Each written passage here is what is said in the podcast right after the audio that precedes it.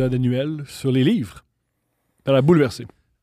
Là, juste, tu sais, comme en ce moment, ce Mhm. que je vois, pour décrire les, aux gens, c'est une gourde usée Gatorade Mhm. avec des collants euh, de Frozen. Ouais. Et surtout derrière, Mhm. tes genoux dans des joggings bleus délavés. Mhm. Walmart. Qu'est-ce que je t'ai fait? Rien?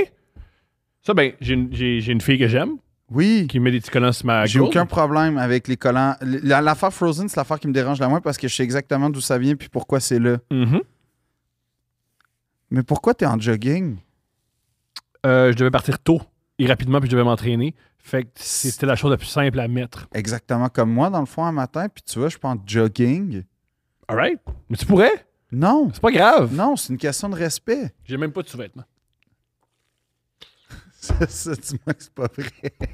Oh, ouais, j'ai même pas de sous-vêtements. J'ai pas de sous-vêtements. Pourquoi? Parce que j'ai pas pensé à amener une deuxième paire de sous-vêtements et pas dans mon entraînement. Euh, j'ai souillé mes sous-vêtements parce que j'ai travaillé fort. Et voilà. T'as vraiment zéro respect pour moi. Zéro. là.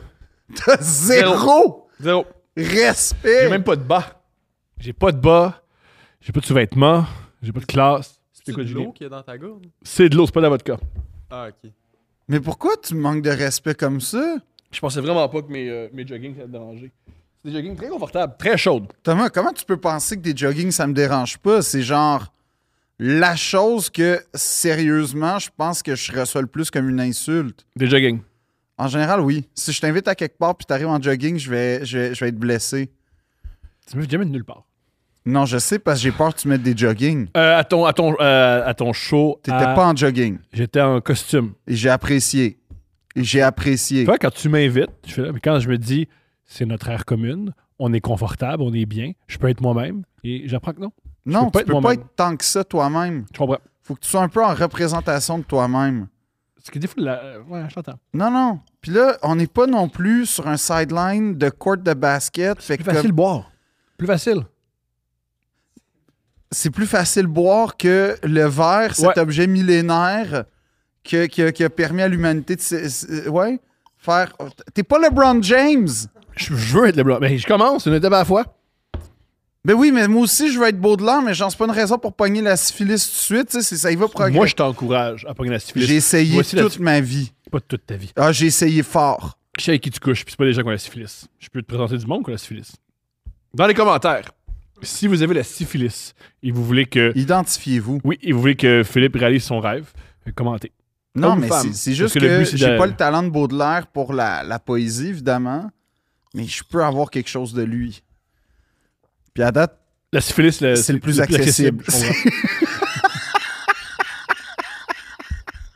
Ça coupe les cheveux? Tu peux avoir la coupe de non, parce qu'il y y a un peu de calvitie, Baudelaire. Tu peux être. Tu peux avoir ma coupe de cheveux, mais j'aurais jamais ta coupe de cheveux. C'est pas accessi- faux. c'est accessible. pas faux. Tu vois, en fait, ce que je suis en train de comprendre, qu'est-ce que ça te fait que je porte une casquette? Moi, ça me fait vraiment mal. OK, Parce que, c'est, parce que je suis jaloux. OK. Parce que si j'avais des beaux cheveux, Mais ça te fait mal. C'est comme si je te crachais un peu à en pleine face.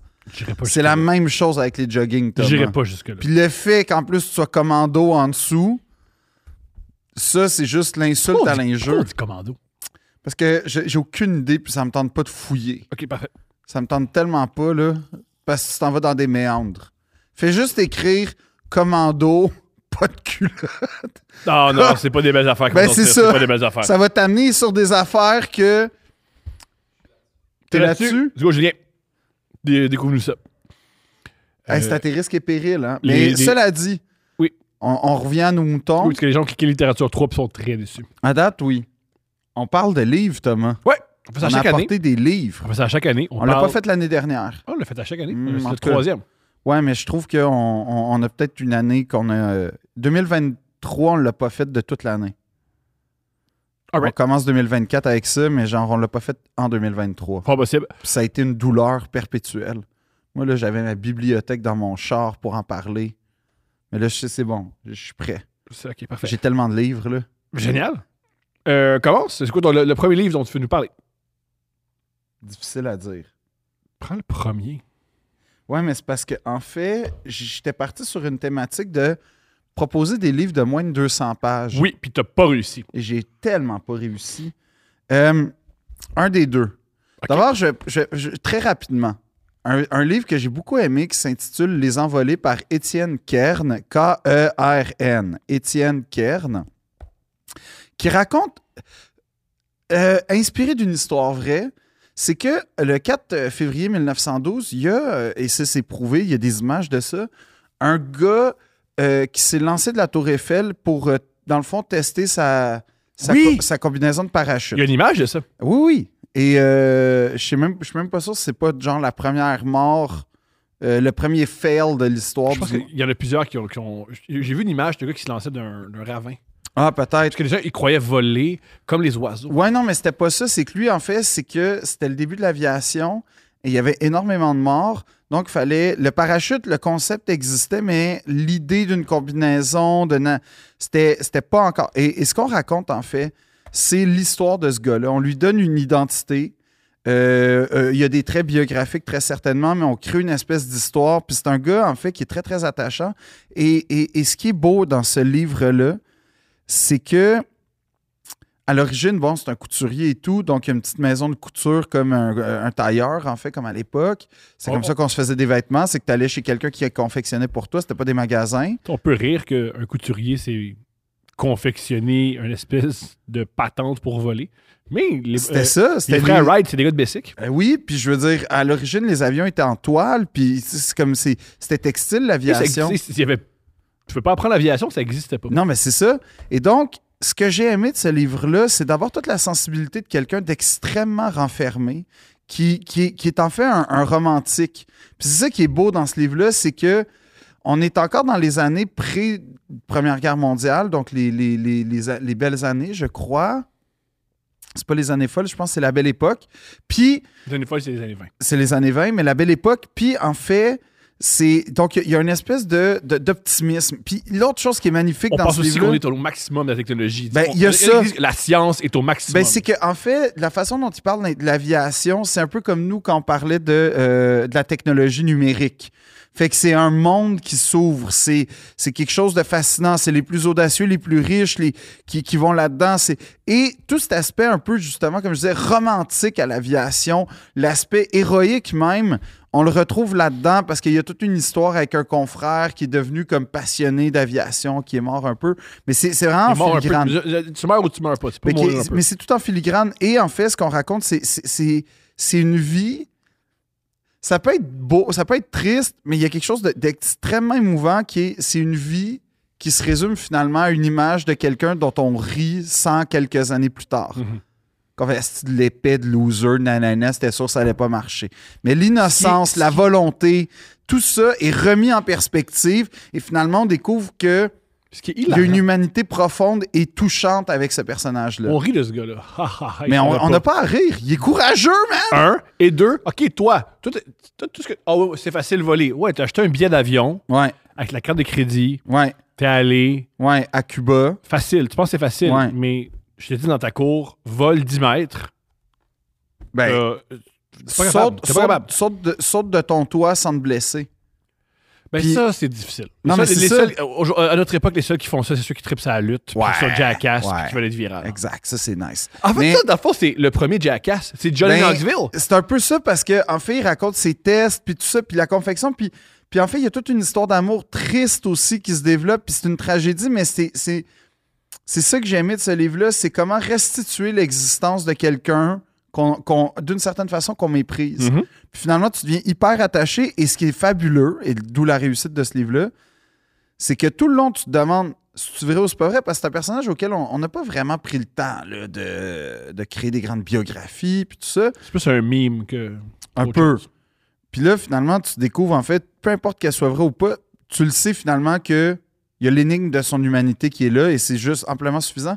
Mais c'est que tu revois les images, puis tu vois, revois l'intention, tu revois l'émotion et c'est ça qui fait que c'est bouleversant finalement. t'as parlé d'une histoire d'amour. L'histoire d'amour. Euh, ben, en gros, c'est qu'il y, y a une fille qui apparaît dans son atelier avec sa petite fille, puis bon, il devient un peu une figure un peu grand frère paternel auprès de la petite fille, puis la mère, bon, ben là, je vais pas dévoiler tous les punchs, mais bon, tout ça pour dire qu'il devient une espèce de. Il y a il devient amoureux d'une femme, puis c'est un amour impossible, puis d'une certaine façon, et là, c'est la portion romance, euh, la démonstration est probablement une réponse à cette espèce d'amour malheureux-là.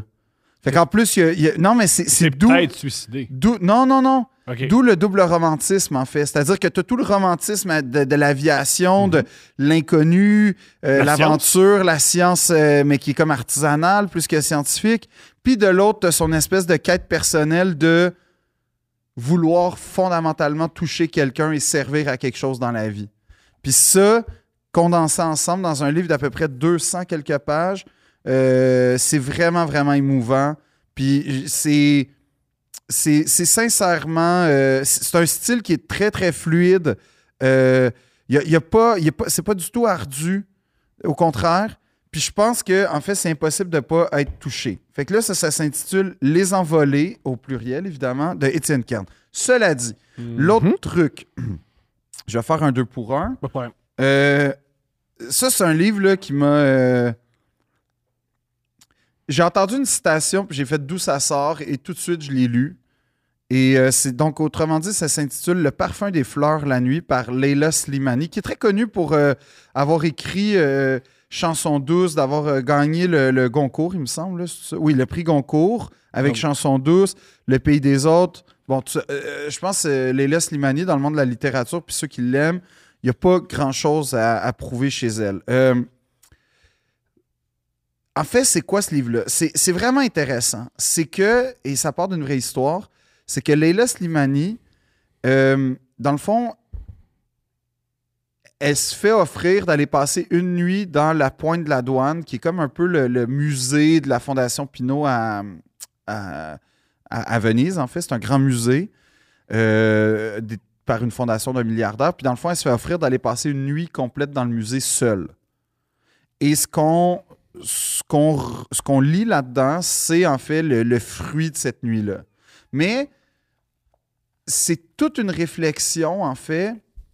Moi, je pensais que ça allait être euh, telle œuvre, euh, voici la description. Non, en fait, c'est tout un rapport. En fait, ce qui est décrit là-dedans, c'est tout un rapport à l'écriture, à la création, puis à la solitude. Puis cette espèce d'adéquation nécessaire euh, entre la solitude et la création.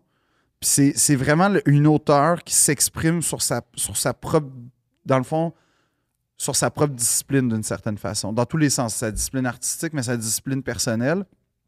Et euh, et il y a des passages fulgurants. Et quiconque a un rapport à l'écriture, et quiconque, en fait, est en recherche de sens par rapport à son écriture, je trouve que c'est un livre. En fait, tu sais, on dit ça au cinéma, genre ça, c'est un film de cinéaste. Genre 8,5 Fellini, là. Exact. Ou euh, les films de, de Tarkovsky. Tu sais, c'est genre. C'est pas grand public, mais les gens qui ont une quête dans ce sens-là, c'est un film qui va faire un écho fondamental. Des fois, tu as ça aussi chez des, des albums. Tu sais, comme tout personne a trippé sur 808 de, de, de Kanye, mais tous les musiciens. Ça a des- changé, ça a changé, ça a des vies. Je pense que c'est un livre un peu qui va dans cette vague-là par rapport à l'écriture. C'est-à-dire que si ça t'intéresse pas, tu vas probablement. À moins que tu aimes Leila Slimani, si, si l'écriture t'intéresse pas, ça va peut-être te passer six pieds au-dessus de la tête. Mais si l'écriture t'intéresse, si tu aimes Leila Slimani, si tu aimes l'art, si tu aimes la recherche, si t'aimes- ça va, tu vas capoter. Et permets-moi de te lire l'extrait et, et je suis sûr. C'est l'extrait qui t'a amené à vouloir lire le livre. Et ça, ça tombe bien parce que c'est pas un spoiler, c'est littéralement le premier paragraphe. Ah, ouais, ouais. Euh, OK. Donc, le livre commence comme ça. Ça commence en force. La première règle, quand on veut écrire un roman, c'est de dire non. Non, je ne viendrai pas boire un verre. Non, je ne peux pas garder mon neveu malade. Non, je ne suis pas disponible pour déjeuner, pour une interview, pour une promenade, une séance de cinéma. Il faut dire non si souvent que les propositions finissent par se rarifier, que le téléphone ne sonne plus et qu'on en vient à regretter de ne recevoir par mail que des publicités. Dire non et passer pour misanthrope, arrogant, maladivement solitaire. Ériger autour de soi un mur de refus contre lequel toutes les sollicitations viendront se fracasser. C'est ce que m'avait dit mon éditeur quand j'ai commencé à écrire des romans. Avais-tu une bonne? Quoi? Il y a 20 minutes, Ouais. J'étais dans le studio, j'attendais, je niaisais Ouais. sur Instagram, et je suis tombé sur le compte de Snoop Dogg. Snoop Dogg a partagé une vidéo de Michael Jordan dans les années 90 qui expliquait c'est quoi le succès. Puis il dit à peu près ça, moins bien exprimé, Ouais. où il dit pour avoir du succès, il faut penser juste à soi.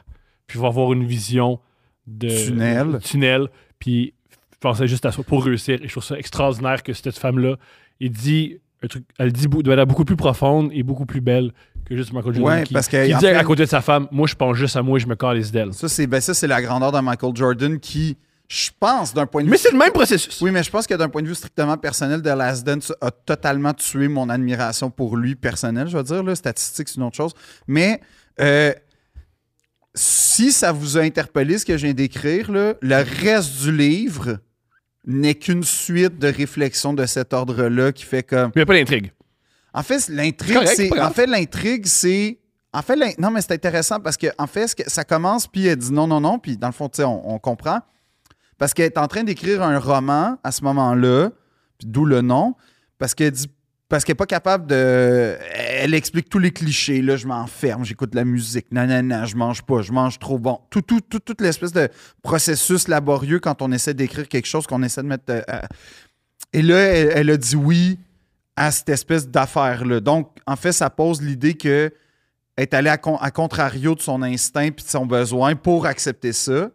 Mais l'offre était trop belle. Puis elle- en fait, elle, fait ce qu'on a tous dit à un moment donné ou à un autre quand tu es dans une démarche d'écriture, c'est pourquoi j'ai dit oui à ça?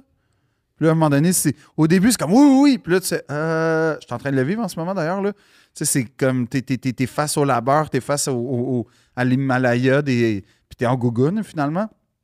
Puis, puis ça, ça c'est ce livre-là, en fait. Et, et la quête, c'est qu'est-ce qu'elle va finir comme. Quand le jour va se lever, ça va être quoi la conclusion? C'est ça que j'aime. C'est que tu traverses la nuit avec elle, dans sa tête, dans ses pensées, dans sa solitude. Puis là, après ça, il y a des réflexions sur la famille. sur- Il, y a, il y a beaucoup. beau- C'est vraiment. euh, tu sais, je te dis, c'est même pas 150. ou à peine. C'est 150 pages à peine. Mais c'est super bien écrit, très serré. Et c'est un des meilleurs livres sur l'écriture que j'ai lu dans ma vie. Littéralement. Et c'est c'est à ce point que je pense que c'est une lecture. Tu sais, comme j'enseignerai à l'école de l'humour, même si ça n'a rien à voir avec l'humour, Mhm. mais je pense que j'obligerai la lecture, très certainement de certains passages, mais je pense que j'obligerai la lecture parce que ça, ça- j'oserais même dire que si tu aimes lire, ça redéfinit ton rapport à la lecture parce que tu vois un peu l'envers du décor. Mais il faut que ça te touche. Parce que, comme tu dis, il n'y a Mais pas une histoire claire, nette de qui est l'inspecteur. C'est intéressant un roman sur, sur écrire parce qu'on écrit tous un peu. On Oui. écrit tous des courriels. On écrit tous des. Savoir bien écrire, Oui. c'est une. Oui, mais je pense que, tu sais, c'est pour ça, mettons, moi, j'avais, j'ai lu un. Puis je comprends qu'écrire écrire un courriel, c'est pas écrire un roman, mais Non, non. des fois, quand tu te mets à rédiger. Mais quand, tu commences à sentir que. Tu sais, ben, je, je sais qu'on n'a pas la même expérience à l'école de l'humour par rapport à ça, Mhm. mais moi, à l'école de l'humour, c'est vraiment euh, Monsieur Dilala, là, Antonio, euh, le professeur de français. Moi, je considère que c'est vraiment quelqu'un qui m'a appris à écrire. Dans la mesure où il m'a pas appris à l'alphabet, les Mhm. accords et tout. Il m'a appris à écrire, transformer, transposer mes émotions et mon style et mon, et mon verbe sur le papier. C'est peut-être le meilleur prof que j'ai eu dans ma vie, moi. Je suis- pas mal. euh, ouais. Il y a de quoi d'ironique que le meilleur prof, peut-être dans la province, il est à l'école de l'humour. Non, je trouve qu'au contraire, ça en dit beaucoup, moi. C'est c'est beau. Comme, premièrement, je trouve qu'il y a un côté. Ah, l'autre affaire que j'aime de, de cet extrait-là, c'est que c'est la première fois, de façon aussi poétique, comme tu dis, qu'on parle, du- du- qu'on parle que quelqu'un aborde de façon aussi claire, nette et précise le côté. Euh, C'est-tu sacerdotal qu'il faut dire ou sacerdotal? Euh, Peux-tu euh, peux-tu fouiller, Julien, s'il vous plaît? Ben, il ne saurait pas comment le dire, il faut qu'il va le lire.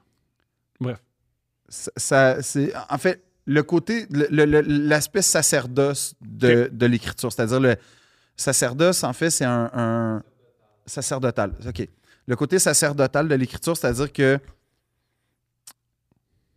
euh, c'est quoi un sacerdoce? Un sacerdoce, c'est un peu comme quand tu rentres dans les ordres religieux, c'est-à-dire que tu dédies ta vie un peu isolée, consacrée à une cause juste et euh, infinie. Donc, autrement Mhm. dit, c'est un, il y a un côté Sisyphe là-dedans. là. Puis, c'est la première personne qui, a, qui, qui- En fait, c'est ça peut-être le sujet, finalement, du livre. C'est l'aspect sacerdotal de l'écriture et de la création. Un autre livre intéressant sur l'écriture qu'on a déjà parlé, mais je répète, c'est je sais pas, euh, en français, c'est sûrement sur l'écriture, mais Stephen King a écrit. On writing. Ouais. Ouais, ouais, a ouais. écrit un. Je l'ai encore ici? Non. Mais il a écrit Ouais, un roman très bon. génial sur l'écriture. Ouais. Il y a deux parties au livre. La première partie où il explique son euh, parcours, qui est correct. Mais ce qui est vraiment fascinant, c'est comment il pense à l'écriture. Puis aussi, il commence le livre en disant il y a beaucoup de livres sur l'é- sur l'écriture, je, je vous l'accorde, mais il n'y a pas beaucoup de d'écrivains de best-sellers qui ont fait ça. Moi, c'est je, pas faux. j'écris du point de vue d'un gars qui écrit des livres. Ben, je te dirais que c'est le cas ici. Mais de façon beaucoup plus. Parce que c'est assez pragmatique, sa oui. façon d'écrire. Là où je voulais en euh, venir aussi, c'est qu'il parle beaucoup, beaucoup d'écriture. Puis un truc qui est intéressant, c'est que aussi il aborde l'écriture et la solitude. Puis il dit dans ses premières années, il était très isolé. Ouais. Pour, pour lui, l'écriture, c'était quelque chose d'isolé.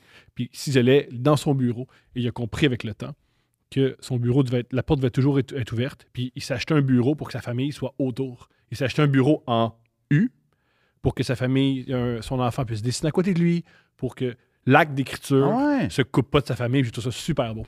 Et aussi, il dit aussi, dans ses premières années, il consommait. Fait que c'est normal qu'il s'isole. Un, tu veux pas être avec ta famille quand tu consommes. Et deux, souvent la consommation, ça isole. Mais quand il a arrêté de consommer, il a dit l'écriture, ça fait partie de ma vie. Puis tu sais, il, le soir, il lit avec son épouse. Il Mais lit ça, avec ses ça, fils. en toute franchise, là, tu sais, parce que je suis d'accord, puis je trouve ça super beau. Puis ça marche. Pour lui, ça marche. Ça- euh, C'est ça. En fait, ça me fait penser, tu sais, les, les, euh, les acteurs qui font les, leur, euh, ma méthode, là, Ouais. tu sais, ils expliquent, là. Ouais. Tu fais comme, ben ça marche pour toi, Mhm. mais comme, moi, ça n'a pas marché. Il y a Lawrence Oliver qui avait quoi de génial. Il jouait avec Dustin Hoffman. Puis le, le- le personnage de Marathon Man. Ouais, il torture de Ouais. Dustin Hoffman. Fait qu'il n'a pas dormi pendant 48 heures. Puis jouer, c'est super difficile. Puis il fait J'ai pas dormi pendant 48 heures.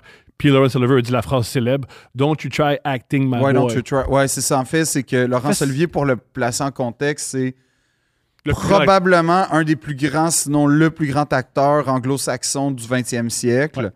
Euh, Surtout, théâtre. et qui était. Oui, mais c'est ça qui est, ça son chef-d'œuvre, c'est que généralement, surtout les acteurs de cette époque-là, sont très bons soit au cinéma et très mauvais au théâtre, Ouais. ou très. très mais, mais la compatibilité des deux disciplines est, est rarement euh, Réussie. est- est réussie.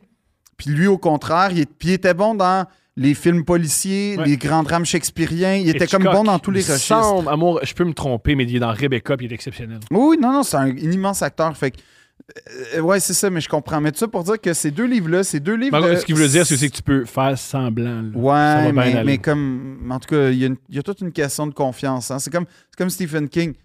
Probablement que Stephen, quand. Tu sais, pour vrai, t'es. Je sais pas s'il est content de ce qu'il a écrit, mais je pense que quand tu es capable, de, dans ta vie, d'avoir le luxe du- de ton temps, parce qu'à un moment donné, c'est ça le trip quand tu deviens un auteur à succès, c'est que tu as assez d'argent pour te consacrer. Non, euh, longtemps, il était, prof. oui, Ses oui, je premiers sais. succès, il était prof. Mais, mais je veux dire, à un moment donné, il y a un trip qui devient que ta vie se consacre à l'écriture, donc tu deviens maître de ton temps, donc tu deviens maître de ta façon. Puis, tu sais, oui, il trip, mais ce que je veux dire, c'est qu'il a trouvé sa façon, mais, mais, mais moi, je crois profondément à ce que dit Leila Mais la- ce qui est génial, c'est c'est d'avoir les deux points de vue. Ouais. Ça, ça fait aussi une, une question de personnalité. Mais moi, je- j'essaie de moi, changer- j'écris très, très mal en présence de... En fait, en même temps, je dis ça, puis dans les cafés, ça, ça se passe... Mais il faut toujours que j'ai un casque d'écoute. Il y, a- il y a tout le temps un moment isolement. T'as le- tout le temps, tout le temps, tout le Mhm. temps, nécessaire. Mais, mais en tout cas, c'est deux livres qui ont, qui- que j'ai lus cet sinon, il y avait Neil Brennan qui disait, euh, ça c'est par rapport à l'écriture de scénario. Il disait le truc, il disait que l'écriture c'est comme la pêche. Amène un ami, c'est plus facile. Ah, j'avais pas l'idée. Ah, puis j'aime l'image de la pêche parce que c'est Mhm. vrai que Tu te lèves tôt le matin, c'est plate, t'attends. t'attends, tu, Tu lances, tu lances des lignes à Mhm. l'eau, t'essaies, t'essaies, t'essaies. Tu... C'est ce que j'aime de la, création? Et aussi, j'ai- compris ça avec la parentalité. Plein de méthodes sont tout à fait adéquates. Puis l'important, c'est la changer ou la trouver. Et Ouais. force, force, force à rien. Et sois pas comme Michael Jordan. Pourquoi pas? Parce que je pense que c'est un tas de marde. Peut-être, je sais pas. T'as-tu entendu son, son discours au, au Temple de la Renommée? J'écoute chaque année, je trouve ça hilarant. C'est un super discours. qui, qui niaise ses enfants, Ouais. qui en veuille encore à son coach malgré tout. Ouais. Que... Mais c'est pas quelqu'un de bon, ça. Je sais pas s'il est bon. Ben, Ben, il est un, pas- il, est, il est talentueux. Euh, Non, c'est un tas de marde. Il a poussé Tiger Woods au vice. Je, pense qu'il- je pense que Tiger Woods est capable tout seul de faire la oui, mais je pense que je pense Je que pense qu'il est je capable. pense qu'il a été une figure de mentor dans la luxure et le Il est péché. capable. Puis, il peut- tu sais, on peut arrêter aussi. Là. Ah, je fais l'amour j'ai fait l'amour des prostituées, c'est à cause de mon père puis de Michael Jordan. Totalement. OK, man. Con- peut-être une des raisons pourquoi tu n'as jamais pu arrêter. Si tu penses que c'est la faute des autres, si Oui. tu agis mal, euh, bonne chance Dans à le cas de Tiger, Tiger il était blanc comme neige. Très mauvaise image là, dans son cas, là, mais il était blanc comme All right! C'est blague comme ça. C'était pas, c'était pas voulu.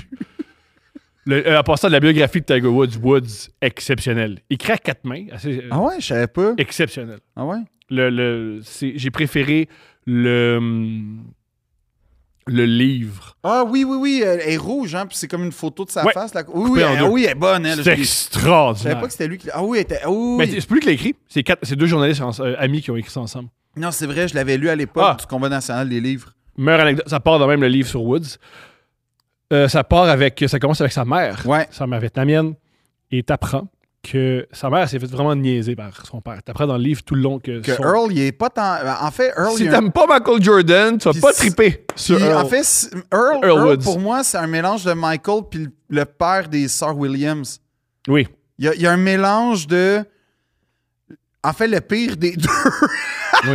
Le pire des deux. s'incarne dans Earl Woods. Et il a vraiment, elle a vraiment, vraiment souffert, cette femme. Alors, quand il est mort, Earl Earl Woods, c'est une personne qui a un gros ego. ouais. Et tu dis, ils ont de l'argent. Beaucoup de, tu dis, le, le père de Tiger Woods, il va avoir un monument. Son, sa tombe, ça va être gigantesque. Mais sa tombe est cachée. Tant Sa mieux. femme a caché sa tombe. À la fin de sa vie, elle s'est assurée que personne ne sache où il est enterré. Même Fait- Tiger, il sait pas? Je pense qu'elle le sait, mais lui, il sait, la famille le sait, là, mais les gens ne peuvent pas aller se recueillir sur la tombe d'Earl de Earl Woods. Et c'est euh, comme ça que le livre commence. Puis c'est une belle vengeance. C'est une belle vengeance. Tu m'as fait chier toute ma vie. Moi, je t'ai fait chier dans la mort. Ouais. C'est beau, ça. Je sais pas, ça dépend. Moi, je pense que c'est bon. Ça dépend. Premier roman que je propose, Ouais. Hélène, Et de Otessa Moshfegh. j'ai pas lu. Grande écrivaine. OK. Grande, grande, grande écrivaine. Euh, écrivaine en passant, si tu veux, euh, toutes, toutes, tous ses romans vont devenir des films. Ça a déjà commencé. OK. Je pense que ce, film- ce livre-là a été filmé euh, au cours de l'année dernière, puis il est disponible. Il va bientôt être disponible sur vidéo sur demande. Je suis convaincu. C'est un livre exceptionnel. Otessa Moshfegh, exceptionnelle écrivaine. C'est souvent une, c'est une écrivaine qui écrit sur les femmes, mais le côté très, très, très pervers, méchant, euh, autodestructeur des femmes. Toutes les femmes dans ses romans sont autodestructeurs. Et ce qui est génial, c'est que les masculinistes vont capoter sur ce roman-là. Genre, ça, Ça va confirmer toute leur thèse. Pas vraiment. Parce que t'es quand même dans la tête d'une. Ben, attripe pas non plus les hommes. Hein. Pas comme bou bou bou les femmes, il super les hommes. Au contraire. Dans le livre, son personnage, le père est un alcoolique, lâche, violent, qui a un peu gâché la vie de Hélène. C'est quoi l'intrigue d'Hélène? C'est très très simple. C'est dans les années, je pense, 50 ou 60. Euh, là où les, les- les femmes commencent à être un peu, euh, un peu plus épanouies. C'est l'histoire d'une femme jeune, dans les début vingtaine, qui n'a pas vraiment d'avenir, qui vit dans une ville dégueulasse, une ville plate américaine, et qui se trouve une job dans un centre de détention pour jeunes, jeunes garçons. Des jeunes garçons qui sont euh, détenus. Et elle tombe en amour. Pas tombe en amour, mais elle, se lie d'amitié avec une jeune femme blonde, pétillante, pétante, qui a confiance en elle, qui est intelligente, qui a, qui a étudié, ce qui était très rare à l'époque, côtoyer des femmes qui, qui- qui étudient, qui euh, vit seule, ce qui est très, très, très rare. Et elle se lie d'amitié avec elle. Et c'est une amitié qui va transformer sa vie. C'est un livre qui se passe sur deux, trois jours. C'est OK. très, très court. Et c'est un livre euh, macabre, dégoûtant. Et ce qui est génial, c'est l'écriture de Tessa. C'est tout, tout, tout le long du livre, c'est écrit à la première personne. C'est les réflexions d'Hélène qui OK. observe les autres, qui observe sa vie. Et c'est exceptionnel. Est-ce que c'est drôle? Moi, ça me fait rire. Mais c'est de l'humour extrêmement noir. Et c'est très, très, très lugubre. Si- C'est pour- quoi l'ambiance? À quoi ça fait penser, euh, ce livre-là? moi, je trouvais que c'est très Hitchcockien. Ah ouais, OK. Très, très, très Hitchcock. Euh, sinon, ça fait penser. Puis en plus, il Ben va. là, réaliser- attends, ils disent creepy, mesmerizing and sublimely funny in the tradition of Shirley Jackson and early, early Vladimir Nabokov. c'est son premier livre en plus. Comme à ton premier livre, t'es comparé à Early Nabokov. C'est bien. Ça, ça, part, ça part relativement bien, ton Oui, vrai que ça projet. ressemble un peu à Lolita, parce que Lolita, c'est horrible, mais c'est Ouais. dans la tête d'un pédophile pendant 400 pages. Et là, t'es dans la tête de quelqu'un qui va très, très mal puis qui observe tout. Puis donc, tu recommandes? Moi, je recommande ça. C'est extraordinaire. Mettons, ça, à mon avis, ça, c'est une joke. C'est en anglais, je le, j'essaie de le traduire en même temps. Une femme, c'est comme un coyote. Ouais. Elle peut s'en sortir avec très peu. Un homme, c'est plus un chat de maison. Tu le laisses, tu laisses tout seul un petit peu, puis il va mourir de tristesse. Je trouve ça beau. Mettons. euh, Ça, ça me fait rire. voilà. Mais j'y pense, puis c'est vrai. Anyway, moi, je fais pas quoi. Je je, je, je, m'identifie 100% à ce que tu viens de décrire. là. Anyway, I don't trust those people who poke around sad people's mind and tell them how interesting they are, they are all. It's Oops. not interesting. Il y a de quoi de génial. Il y a- il y a- Je confirme. il y a de quoi de génial. Je confirme, puis je suis coupable. Puis, je veux dire, c'est un. C'est un livre, à mon euh, sais, c'est un livre génial. Si des fois tu trouves que le monde sont fake, Ouais. si tu trouves que le monde, euh, si ils vivent mal, si tu trouves que le monde, tu leur parles puis tu n'arrives pas à connecter avec eux, Ouais. c'est un livre pour toi. C'est, c'est quelqu'un qui dit tout est nul, tout n'a pas rapport. Ouais, c'est quelqu'un qui, qui, veut, qui veut mieux pour elle, mais qui n'est pas capable de l'obtenir. C'est extraordinaire. Et le, même il y a un point, il y a un point pivot, c'est assez exceptionnel. C'est un livre épeurant. Je veux dire, dans- parce qu'on on parle beaucoup, beaucoup de maladies mentales, la dépression. Aussi, il y a une autre maladie mentale qui s'en vient. Aussi, il y a des scènes. qui- voici, ça se passe soit dans la tête d'une femme en, dépré- en- en colère et en dépression, soit dans, un, dans une prison pour jeunes garçons dans les années 50-60. Pas la meilleure place où c'est pas la même affaire, hein? Ou dans la maison euh, d'une mère qui a un enfant qui est. euh, qui, est, Qui va aller en qui a- prison. qui a un enfant qui va euh, peut-être aller en, en prison. T'imagines-tu comment c'était pourri les prisons des jeunes garçons? des- Je veux dire, tu regardes des photos de Disney des années 60, puis ça a l'air d'une hein? prison aujourd'hui. Fait qu'imagine une prison de l'époque.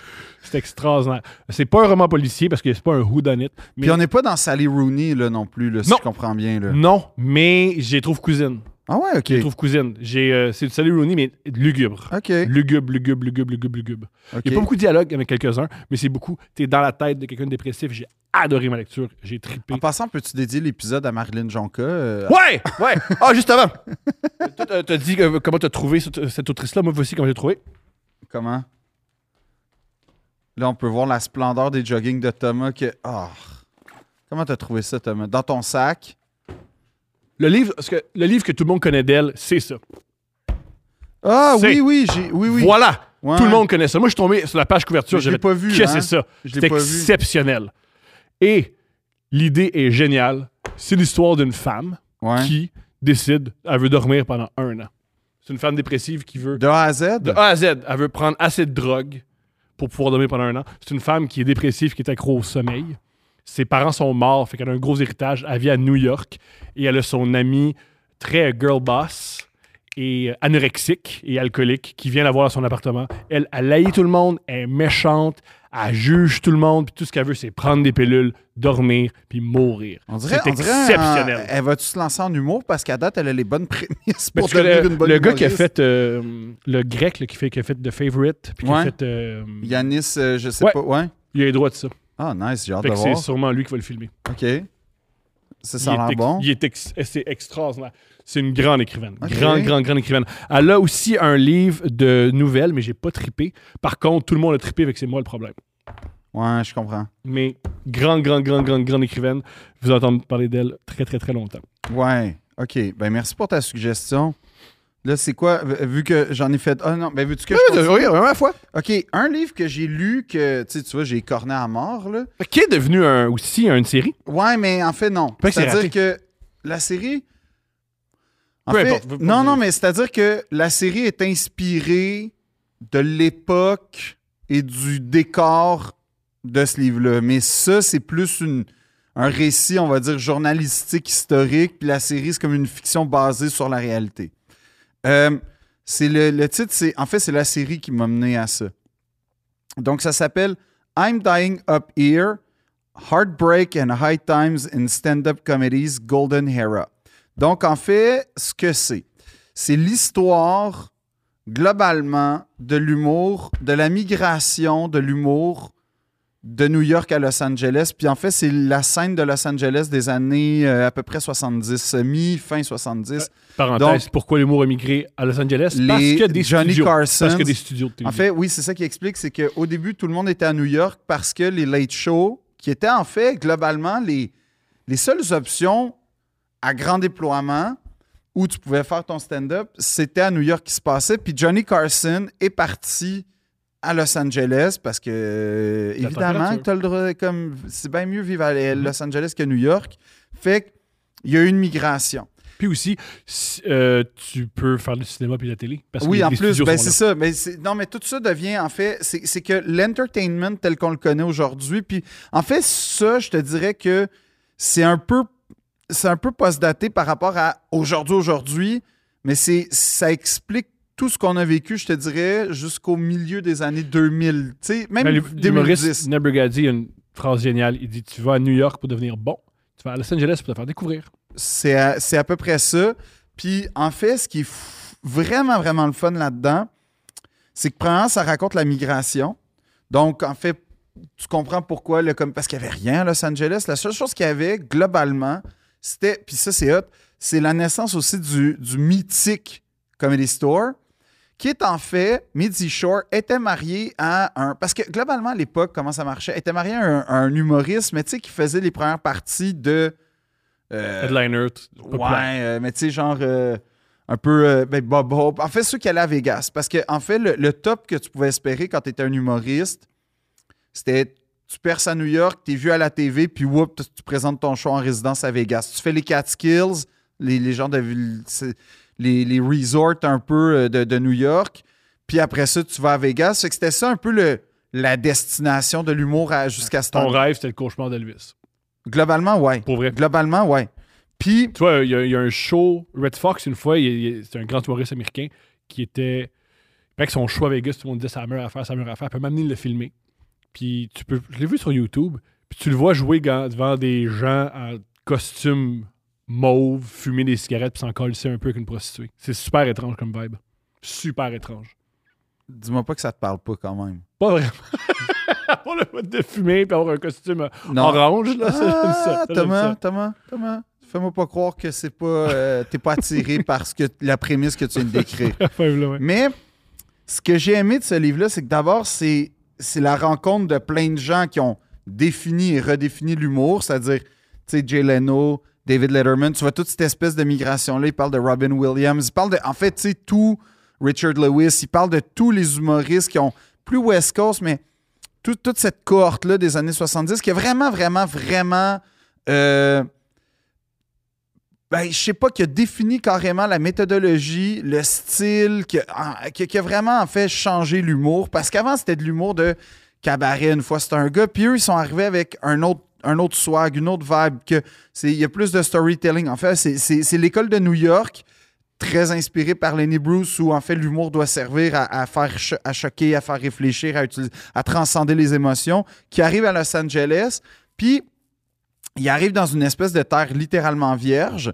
Puis en fait, le Comedy Store, c'est que le, le mari de Midzi Shore, euh, Monsieur Shore, c'est un humoriste un peu on the side raté qui s'est ouvert un club, puis genre. Là, il- euh, tu sais, c'est un, humoriste des années 50-60, fait comme ça va pas bien. Des street jokes. À l'époque, c'était Ah, des, des street là. jokes, puis tu sais, comme en même temps, c'était c'était un peu genre poète-poète, puis Mhm. comme. Et misogyne, fallait tout le temps qu'il y ait un petit peu de misogynie dans les jokes. Puis, dans le fond, dans le divorce, il laisse son club qui marche pas à sa femme. Genre, Euh, c'est ton projet, arrange-toi avec ça, le ferme ta gueule, puis fais-moi pas chier. Et elle, comme Amity Shore, non seulement elle transforme le club, mais de A à Z, c'est-à-dire qu'elle peint en noir, puis tout, puis tout, comme esthétiquement, mais elle décide, à ce moment-là, de le transformer en une, entre guillemets, université de l'humour. C'est-à-dire que elle a rapidement compris le positionnement qu'elle pouvait avoir parce qu'elle a rapidement saisi qu'il y a beaucoup de gens dans les studios autour qui commencent à chercher des humoristes parce que le, show, il reste le même, le late show, c'est-à-dire qu'il faut un humoriste ponctuellement. Où est-ce qu'on va les chercher? Il n'y a pas beaucoup de comédie club à Los Angeles. Il y en a encore moins des fiables et bons. Donc, moi, je vais devenir le meilleur, le plus fiable, là où tu vas découvrir des pépites. De fait, c'est ce qui est arrivé. C'est.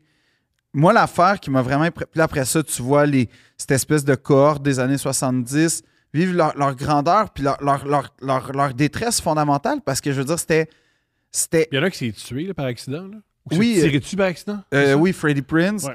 Puis qui est le père de Freddie Prince Jr., pour ceux qui sont encore euh, pas morts là, aujourd'hui, là, tu sais, Mhm. qui, qui, qui sont pas encore en gériatrie, là, nous. Là.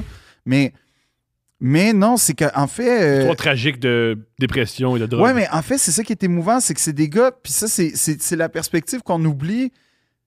parce qu'on les connaît tous depuis notre vie pratiquement.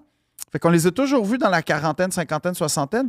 Mais là, on les voit dans la vingtaine avec cette espèce d'énergie. Personne ne le croit, mais Jay Leno, longtemps, c'était le plus cool.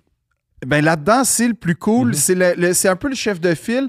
Puis Letterman, Letterman, il est intéressant parce que Letterman est arrivé de Ball State. Je pense c'est comme en, écoute, En attends, Indiana, si je me souviens bien. Indiana, exact. Il arrive de Ball State, puis lui, tout de suite, il voulait faire de la TV. Fait qu'il est arrivé avec un delivery qu'on connaît aujourd'hui, Mhm. mais qui est très comme nanana, nanana, nanana, nanana. Puis dit, tu sais, tout le monde. c'est comme le gars de météo qui fait des jokes. Un peu.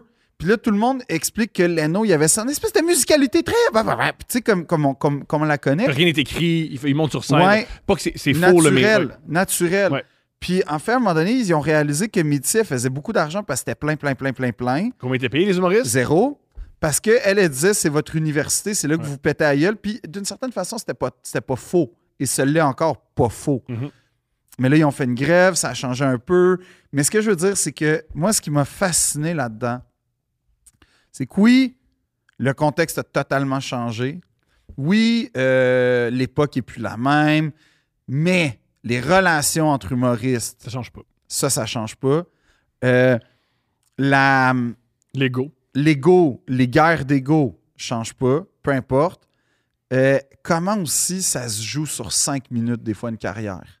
C'est, c'est, c'est ça qu'on oublie en humour. C'est qu'une carrière peut éclater avec cinq minutes. Oh. Puis c'est ça qui explique. on voit parce que- aujourd'hui avec TikTok. C'est un TikTok qui explose. Ta vie peut changer. Non, mais je pense qu'un un exemple, puis pour vrai, je veux dire, il y avait, il y avait un travail de fond avant, c'est pas Mhm. ça. Mais je pense que pour beaucoup de gens, mettons Pierre-Yves Roy Desmarais Mhm. est apparu en trois tonnes pendant la pandémie, puis c'est trois tonnes d'une minute et demie. Ouais. Puis ça a donné qu'il y avait un show prêt. Oui, parce qu'il y avait une maturité artistique, puis un talent, puis arrive, puis c'est pas ça le point. Mais ce que je veux dire, c'est que découvrir. son déclic tient à globalement combiner cinq minutes. Ouais. Il y a beaucoup d'humoristes qu'on a vu à Juste pour rire, cinq minutes. Il y a beaucoup de gens sur TikTok qu'on voit, c'est globalement cinq minutes. C'est un extrait, toi, dans, dans, dans, mettons, sous-écoute, Mhm. ton premier sous-écoute, Jerry Alain. Tu sais, ce que je veux dire, c'est comment c'est des moments. Comment l'humour tient à des Toi moments pour, le, toi, pour le show de l'École nationale, de l'humour, le nain, c'est le. C'est, ça, c'est le Ça m'a pas mis sur la map, ça. Ah ouais? La part des gens que je connais qui connaissent, c'est ça. Ah ouais? Ouais. Ça, je savais pas. En stand-up, ouais. Ah ouais? Mhm. Ben, OK, ben, tu vois, je- moi, justement, je disais ça, puis j'étais comme, fuck, j'ai pas mon 5 minutes. Tu l'as? OK, ben, merci de me le rassurer. le. Ben, merci, mais parce que moi, j'étais tout le long, j'étais comme, c'est pour ça que ça marche Nain, c'est le pas. le fall. Hydrocéphale. Hydrocéphale, pardonne-moi. Mais j'étais vraiment comme, Chris, c'est pour ça que ça marche pas. J'ai pas mon 5 minutes de, tu sais, comme, qui fait, ah, ça, c'est un humoriste. Mais, euh, mais après ça, en fait, C'est c'est. comme si tu évalues mal ce que t'es. Ah, 100%. Et il y a une psychologue qui fait une fortune depuis des années sur cette espèce de très mauvaise auto-évaluation de moi. Là. Comme je fais vivre le, le cercle des psychologues du Québec au grand complet. Mais ce que je veux dire, c'est que si vous aimez l'humour, c'est pas un livre genre où on a des, euh, des conseils nécessairement sur l'humour. C'est un livre, je dirais, à vocation historique. Puis comme l'humour québécois est très, très est calqué très souvent sur l'humour américain, ben, il y, a- comme un espèce de Ah, c'est pour ça qu'on marche de même. Ah, c'est de là que ça vient. Puis c'est juste vraiment trippant de, voir, en fait, les, grandeurs, les splendeurs et misères, mais beaucoup, beaucoup, beaucoup, beaucoup de misère. Parce que. euh, puis Letterman en parle de même, puis je suis tellement d'accord. Il dit le talent, c'est comme un cheval. Comme ça se peut que tu as le meilleur cheval, le plus vif, le plus beau, le plus. Mais si tu le maîtrises pas, tu vas te tuer avec. Mhm. Puis en fait, c'est toutes les tragédies de gars qui arrivent à Los Angeles dans les années 70, qui se font mettre à la TV à l'époque où c'est le seul médium, Mhm. qui explosent, qui sont pas prêts, qui n'ont pas la maîtrise artistique, premièrement. Mhm. Ils ont, fait, ils ont une spontanéité, mais ils n'ont pas la rigueur, ils n'ont pas. C'est la naissance de ça, par ailleurs, que tu vois tranquillement naître. Letterman, il s'est construit. Faisait des open mic. Puis là, il allait dans les gigs. Puis là, à un moment donné, tu prends du galon. Puis en fait, le chemin qu'on vit aujourd'hui à travers les comédie clubs, c'est-à-dire tu commences par les open mic. Puis là, tu fais une soirée un peu meilleure, un peu plus relevée. Puis là, tranquillement, tu arrives à potentiellement avoir ton heure, puis ton spectacle. Mais c'est cette espèce de chemin-là qui existe depuis toujours, finalement, qui est très émouvant à revoir à travers des gens qui ont radicalement changé la perception de l'humour et le, le visage de la comédie, je dirais, mondial pratiquement. Mhm. Parce que quand tu parles de. Quand tu es américain, Mais quand tu parles de Andy mondial. Kaufman, puis Robin Williams, puis euh, Ellen Ouais. Boosler, tu, tu tu parles de monde qui ont profondément marqué le rapport au rire. Puis, euh, c'est bien écrit. C'est en anglais, malheureusement. J'ai pas de. Tu pas? J'ai pas trouvé la traduction. Sauf que la série, puis là, c'est le point. La série, c'est comme si, dans le fond, on faisait un film. un- C'est comme si on Puis il y a une série documentaire meilleure. euh, sur le Comedy Store. Ouais. Strictement, qui est, C'est sur réussi. Crave, il me semble. ou En tout cas, Apple TV, c'est sûr. télécharge. C'est ça. Mais la série I'm Dying Up Here, c'est plus comme des personnages composites de personnages que tu reco- Mhm. Oui, euh, on voit Richard Pryor une fois un épisode, mais globalement, c'est des personnages composites qu'on entend qui représentent en fait les Le gens gars- qu'on. Le, le gars qui fait des grimaces, c'est Jim Carrey.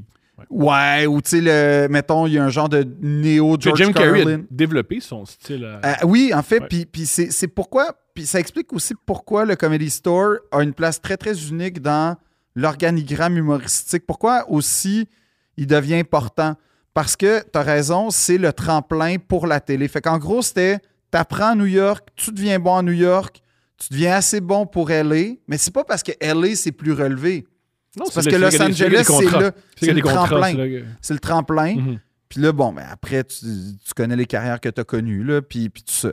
Fait que c'est un livre qui est vraiment, vraiment, vraiment, vraiment le fun. Puis en fait, ce, que, ce, qui, ce qui est très touchant là-dedans, c'est à quel point l'humour, ça tient tellement à... C'est tellement fragile, un, l'écosystème, puis deux, une carrière en humour.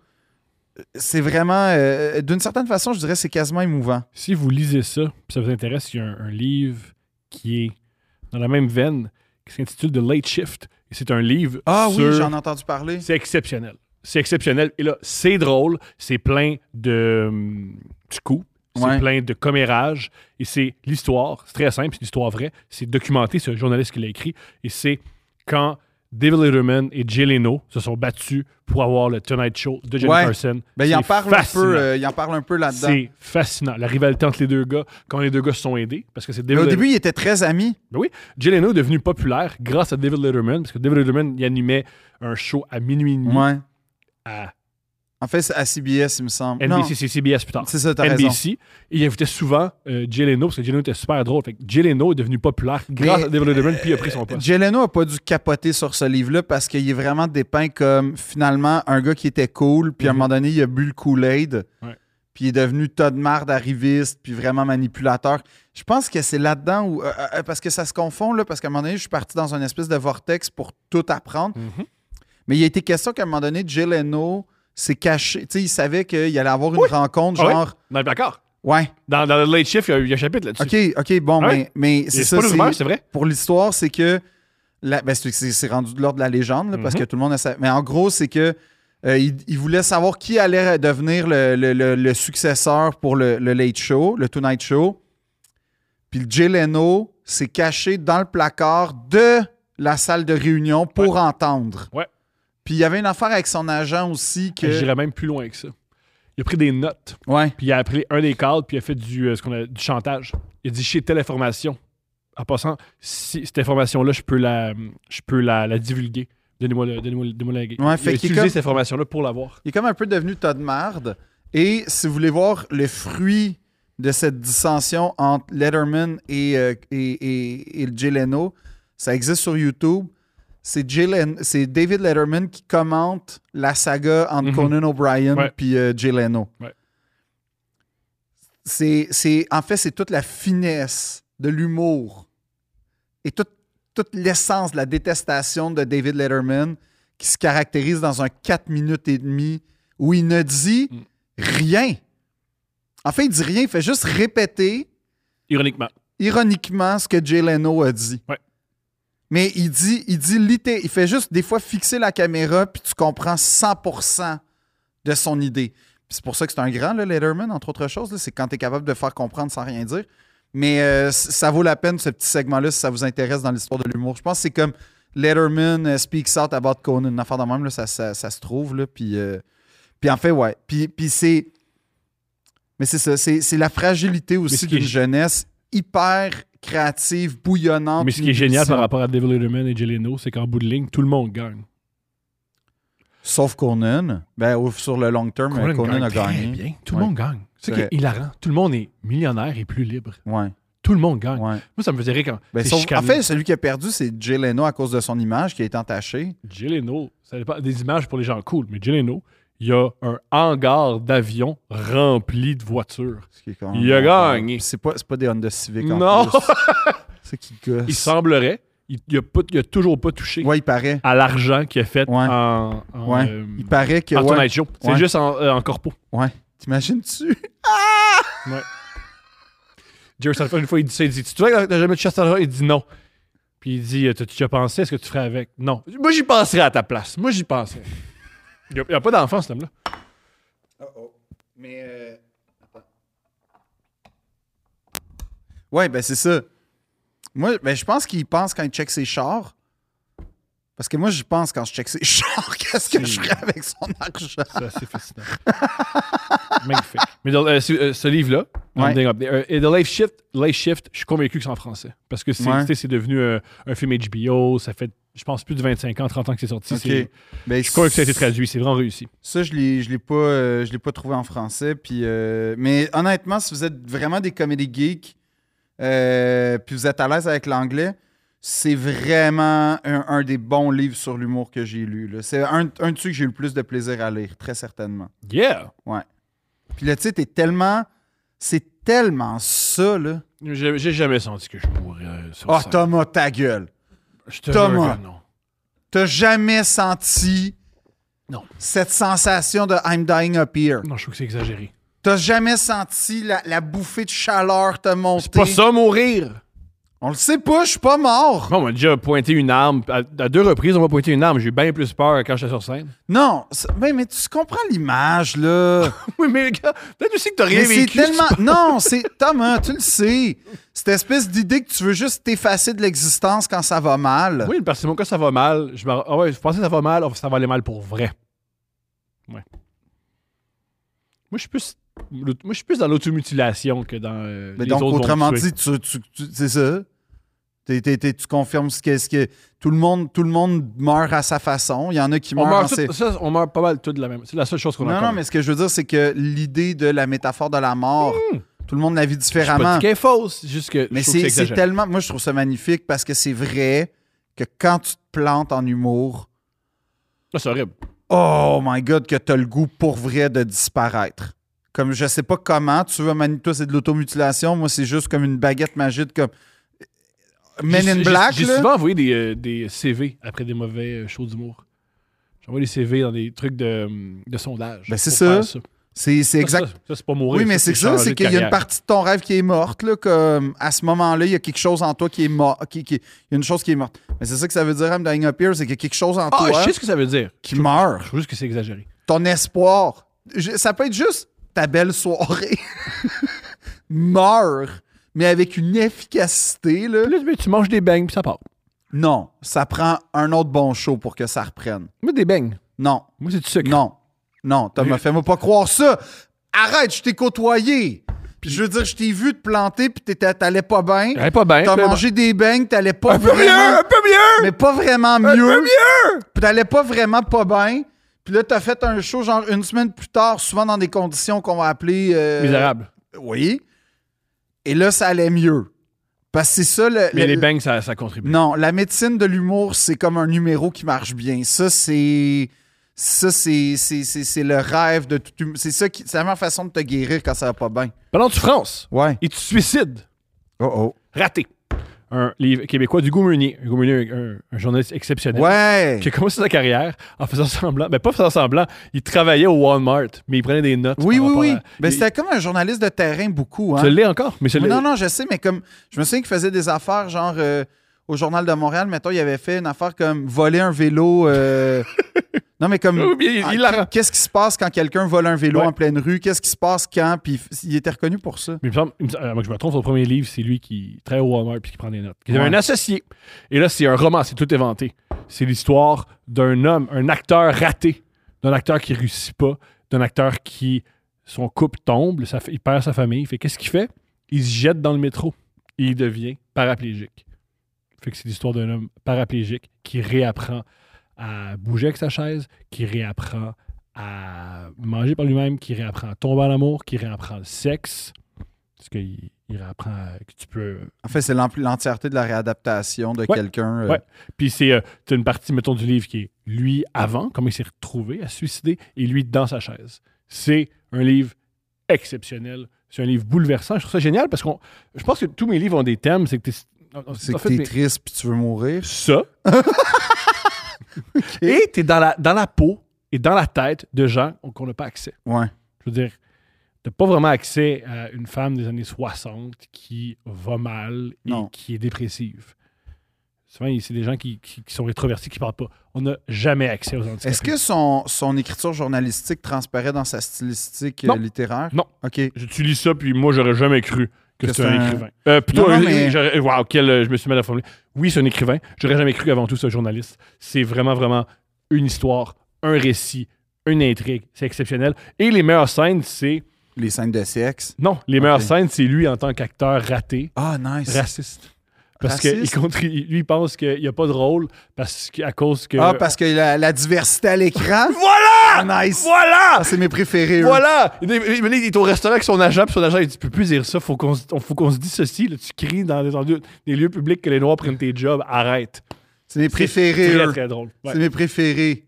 Non. Pourquoi je tourne pas? Ouais, c'est à cause des Noirs. Pourquoi je tourne pas? Ouais. C'est exceptionnel. c'est à cause de la diversité. Ouais. Et c'est c'est très, très en tenant drôle. toujours compte du fait que, en fait, l'acteur, mettons, d'origine haïtienne, on va Mhm. dire, lui, évidemment, il s'est pas dit ça pendant comme 35 ans, là. Jamais. Jamais. Jamais. Non, non, non. Jamais, Puis c'est tellement, en fait, ça, c'est tellement blessant à tous les aspects, cette phrase-là, parce que c'est vraiment, un, dire que t'es meilleur que tout le monde. Ouais. Deux, dire que l'autre, l'autre, il est pas bon, dans le fond. On y a donné. Mhm. Puis trois, c'est vraiment dire que les gens qui choisissent sont complètement racistes à quelque Mhm. part, tu sais. Il y a un racisme, peut-être, entre guillemets, entre guillemets, inversé, mais en tout cas, C'est ironique parce que celui qui. est-ce qu'il fait du théâtre ou il- Ouais, euh, il fait, un- il fait à, mon, à, mon, à mon souvenir, il fait Orange Mécanique puis c'est raté. au théâtre? Ouais, il fait Orange Mécanique au théâtre. Ah, puis puis même sûr. tous ses amis comédiens, ils osent pas dire que c'est pas bon. C'est très drôle. Ah, c'est sûr qu'Orange Mécanique au théâtre. Puis ça, ça a tellement souvenir, prétend- Oh, récemment, récemment, récemment. Tu sais, tu, tu- tu sais que je replonge un peu euh, Ouais. dans le monde du... J'ai vu, euh, j'ai été témoin. Je dis pas où, ni comment, ni quand, mais d'une causerie. Et moi, s'il y a une chose que j'aime dans la vie, c'est... En même temps, qui se ressemble, s'assemble. Mhm. C'est une chose que j'aime dans la vie, c'est quelqu'un qui coupe, au, coupe de vin euh, à la main, jambes croisées, dans un, un décor fastueux, raconte en fait les difficultés du, du processus et, euh, et d'une certaine façon se valorise en, en- en expliquant comment il a été capable de maîtriser la bête sauvage et indomptable que représentaient ces six répliques dans sa pièce. Extraordinaire.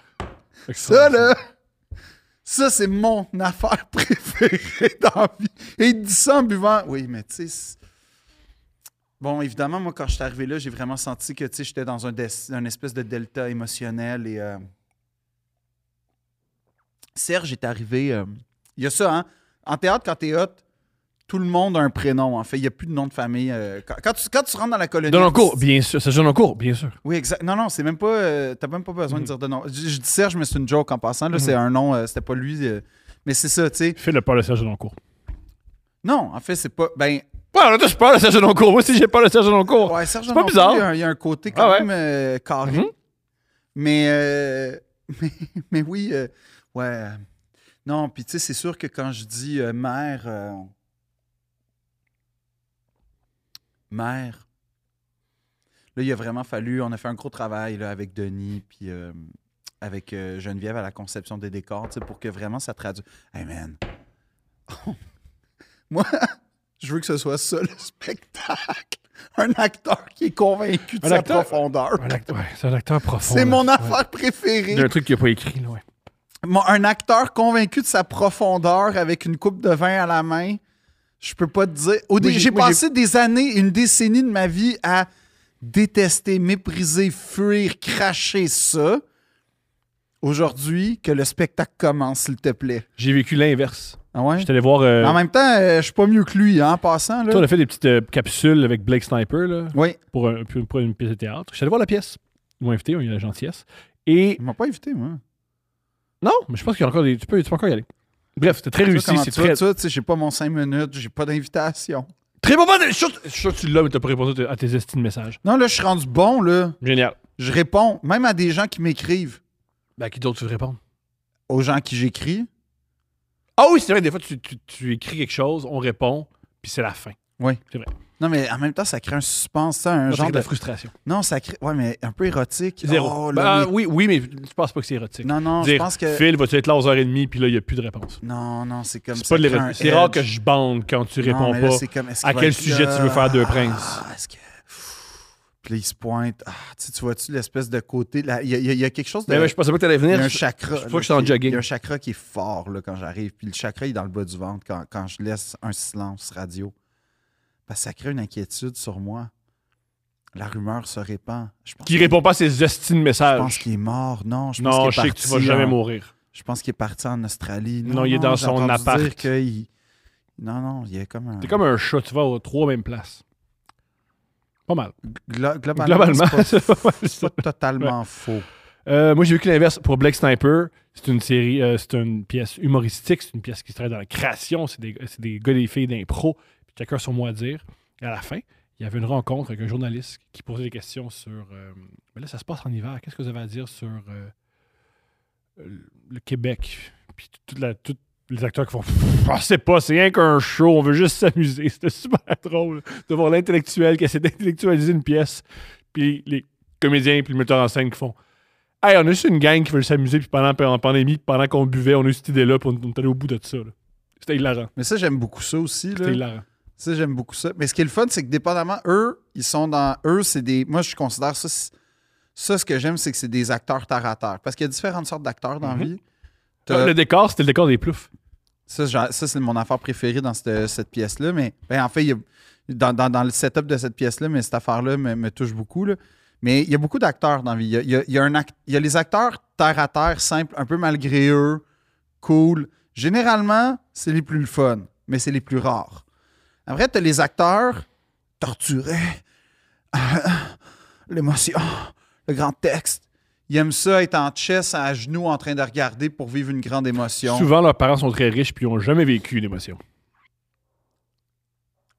Pas totalement faux. Souvent, c'est ça. Ils veulent vivre quelque chose qu'ils n'ont jamais Ceux vécu. que je connais de même, Ouais. ils viennent d'une certaine. euh, Haute bourgeoisie. Pas haute, mais il y a, il y a un même. confort. Il y a eu un confort. Ouais. Mais oui, euh, tu sais, le- le- le- leur moment, je l'appelais leur moment euh, photo de théâtre. Là. Ils veulent leur grande photo là, de. Je suis en chess là, avec du maquillage en face, ici. la lumière, puis là, tu me vois grimacer, puis ça, c'est les acteurs, là, Mm. torturés, qui, eux, sont comme, ouais, quand j'ai dit mère, euh, mm. toujours important de boire pendant que tu réponds. Conseil, si vous voulez être un acteur de de merde, euh, Pendant. pendant, Euh, pendant que vous parlez, prenez le temps de boire puis de faire chier tout le monde. Puis l'autre, mais ça, c'est les préférés. Puis je- moi, je pense que je suis à la lisière entre ces deux cas d'espèces-là euh, chez les acteurs. T'as l'acteur tortureur. Puis t'as l'acteur. T'as l'acteur qui pense que quand tu as un mauvais un set, tu meurs. Non, ça, c'est ça, c'est l'humoriste de base. Bon. Mais non, t'as l'acteur qui est convaincu. En fait, qui est torturé, mais qui est convaincu qu'il est un gars terre à terre. Ah, c'est drôle, ça. Ça, c'est les meilleurs. Parce que c'est le pire de tous les mondes. non, là, je suis un, gars terre à terre, là. Comme, gars, je coupe du bois, là. Puis là, c'est comme, ouais, mais tu coupes du bois en braillant, là. Fait comme, il y a comme, Ceux qui disent que j'ai pas besoin d'antidépresseurs. Parce que je me lève tôt le matin. ouais, puis tu sais, moi, je suis dans la nature. Puis tu sais, je- laisse aller la poésie de l'existence. Puis comme, non, non, ça, c'est. Mais moi, je, moi, je pense que je suis à la lisière entre le torturé puis le gars qui se pense terre à terre. Fait que je suis le pire. Mais. euh, mais j'ai hâte de lire le livre parce que j'ai hâte C'est- de voir quel acteur il va être euh, l'homme de raté. Ben, un truc j'allais dire, En c'est. passant des acteurs ratés, si vous en avez un dans votre fil Facebook, c'est la meilleure affaire à voir. fait qu'ajoutez-moi. Parce que c'est très divertissant. Drôle de note. pas qu'il me fait penser à ça, mais il pourrait bien interpréter. Tout le long que je lisais ça, j'étais si jamais ils font une version cinématographique ou ils font une série, Philippe va le jouer? non. Hein? Alphée gagné, il serait exceptionnel pour jouer ce gars-là. Alphée, on a pensé à toi. Ah ouais, ouais, un acteur raté. euh, Mais il est drôle. Ah, Il est très, très ben, drôle, Alphée, il Alphée. est très drôle. Jouer Alphée au restaurant qui explique qu'il n'est pas drôle à cause des Noirs, Ouais. je suis là tous les jours. Ça doit être hilarant. C'est sûr, c'est drôle. Ça doit être hilarant. Ben, c'est vrai qu'Alphée, il a comme une qualité comique dans Il- son regard. Fou. Ouais. Grand acteur. Oui. Jouer un acteur raté. Puis aussi, tu peux pas le faire jouer par Luc. Ah oui, c'est un truc super drôle que Luc Picard, il joue un, un gars qui est pas vraiment un bon acteur. Là. Ça je vais te passer à ça. Ah, dans l'audition, oui, c'est vrai. Un coup de comique. Ouais. Luc Picard. Non, moi, je suis pas un artiste, je tue du monde. Ouais, Ouais, Luc, je sais pas. C'est là, que tu vois qu'il est bon parce que Tu y crois? tu y crois qu'il est pas bon. Ouais, tu y crois, mais il est extraordinaire. Tu sais, Luc il dit son Picard. texte trop vite, puis là, là, puis ça marche. Ouais. Mais euh, il serait extraordinaire, elle fait. Elle fait gagner. Fait que Grand- adaptation cinématographique, elle fait gagner. Ouais. Mais Parfait. je- pour vrai, ça ferait un excellent film.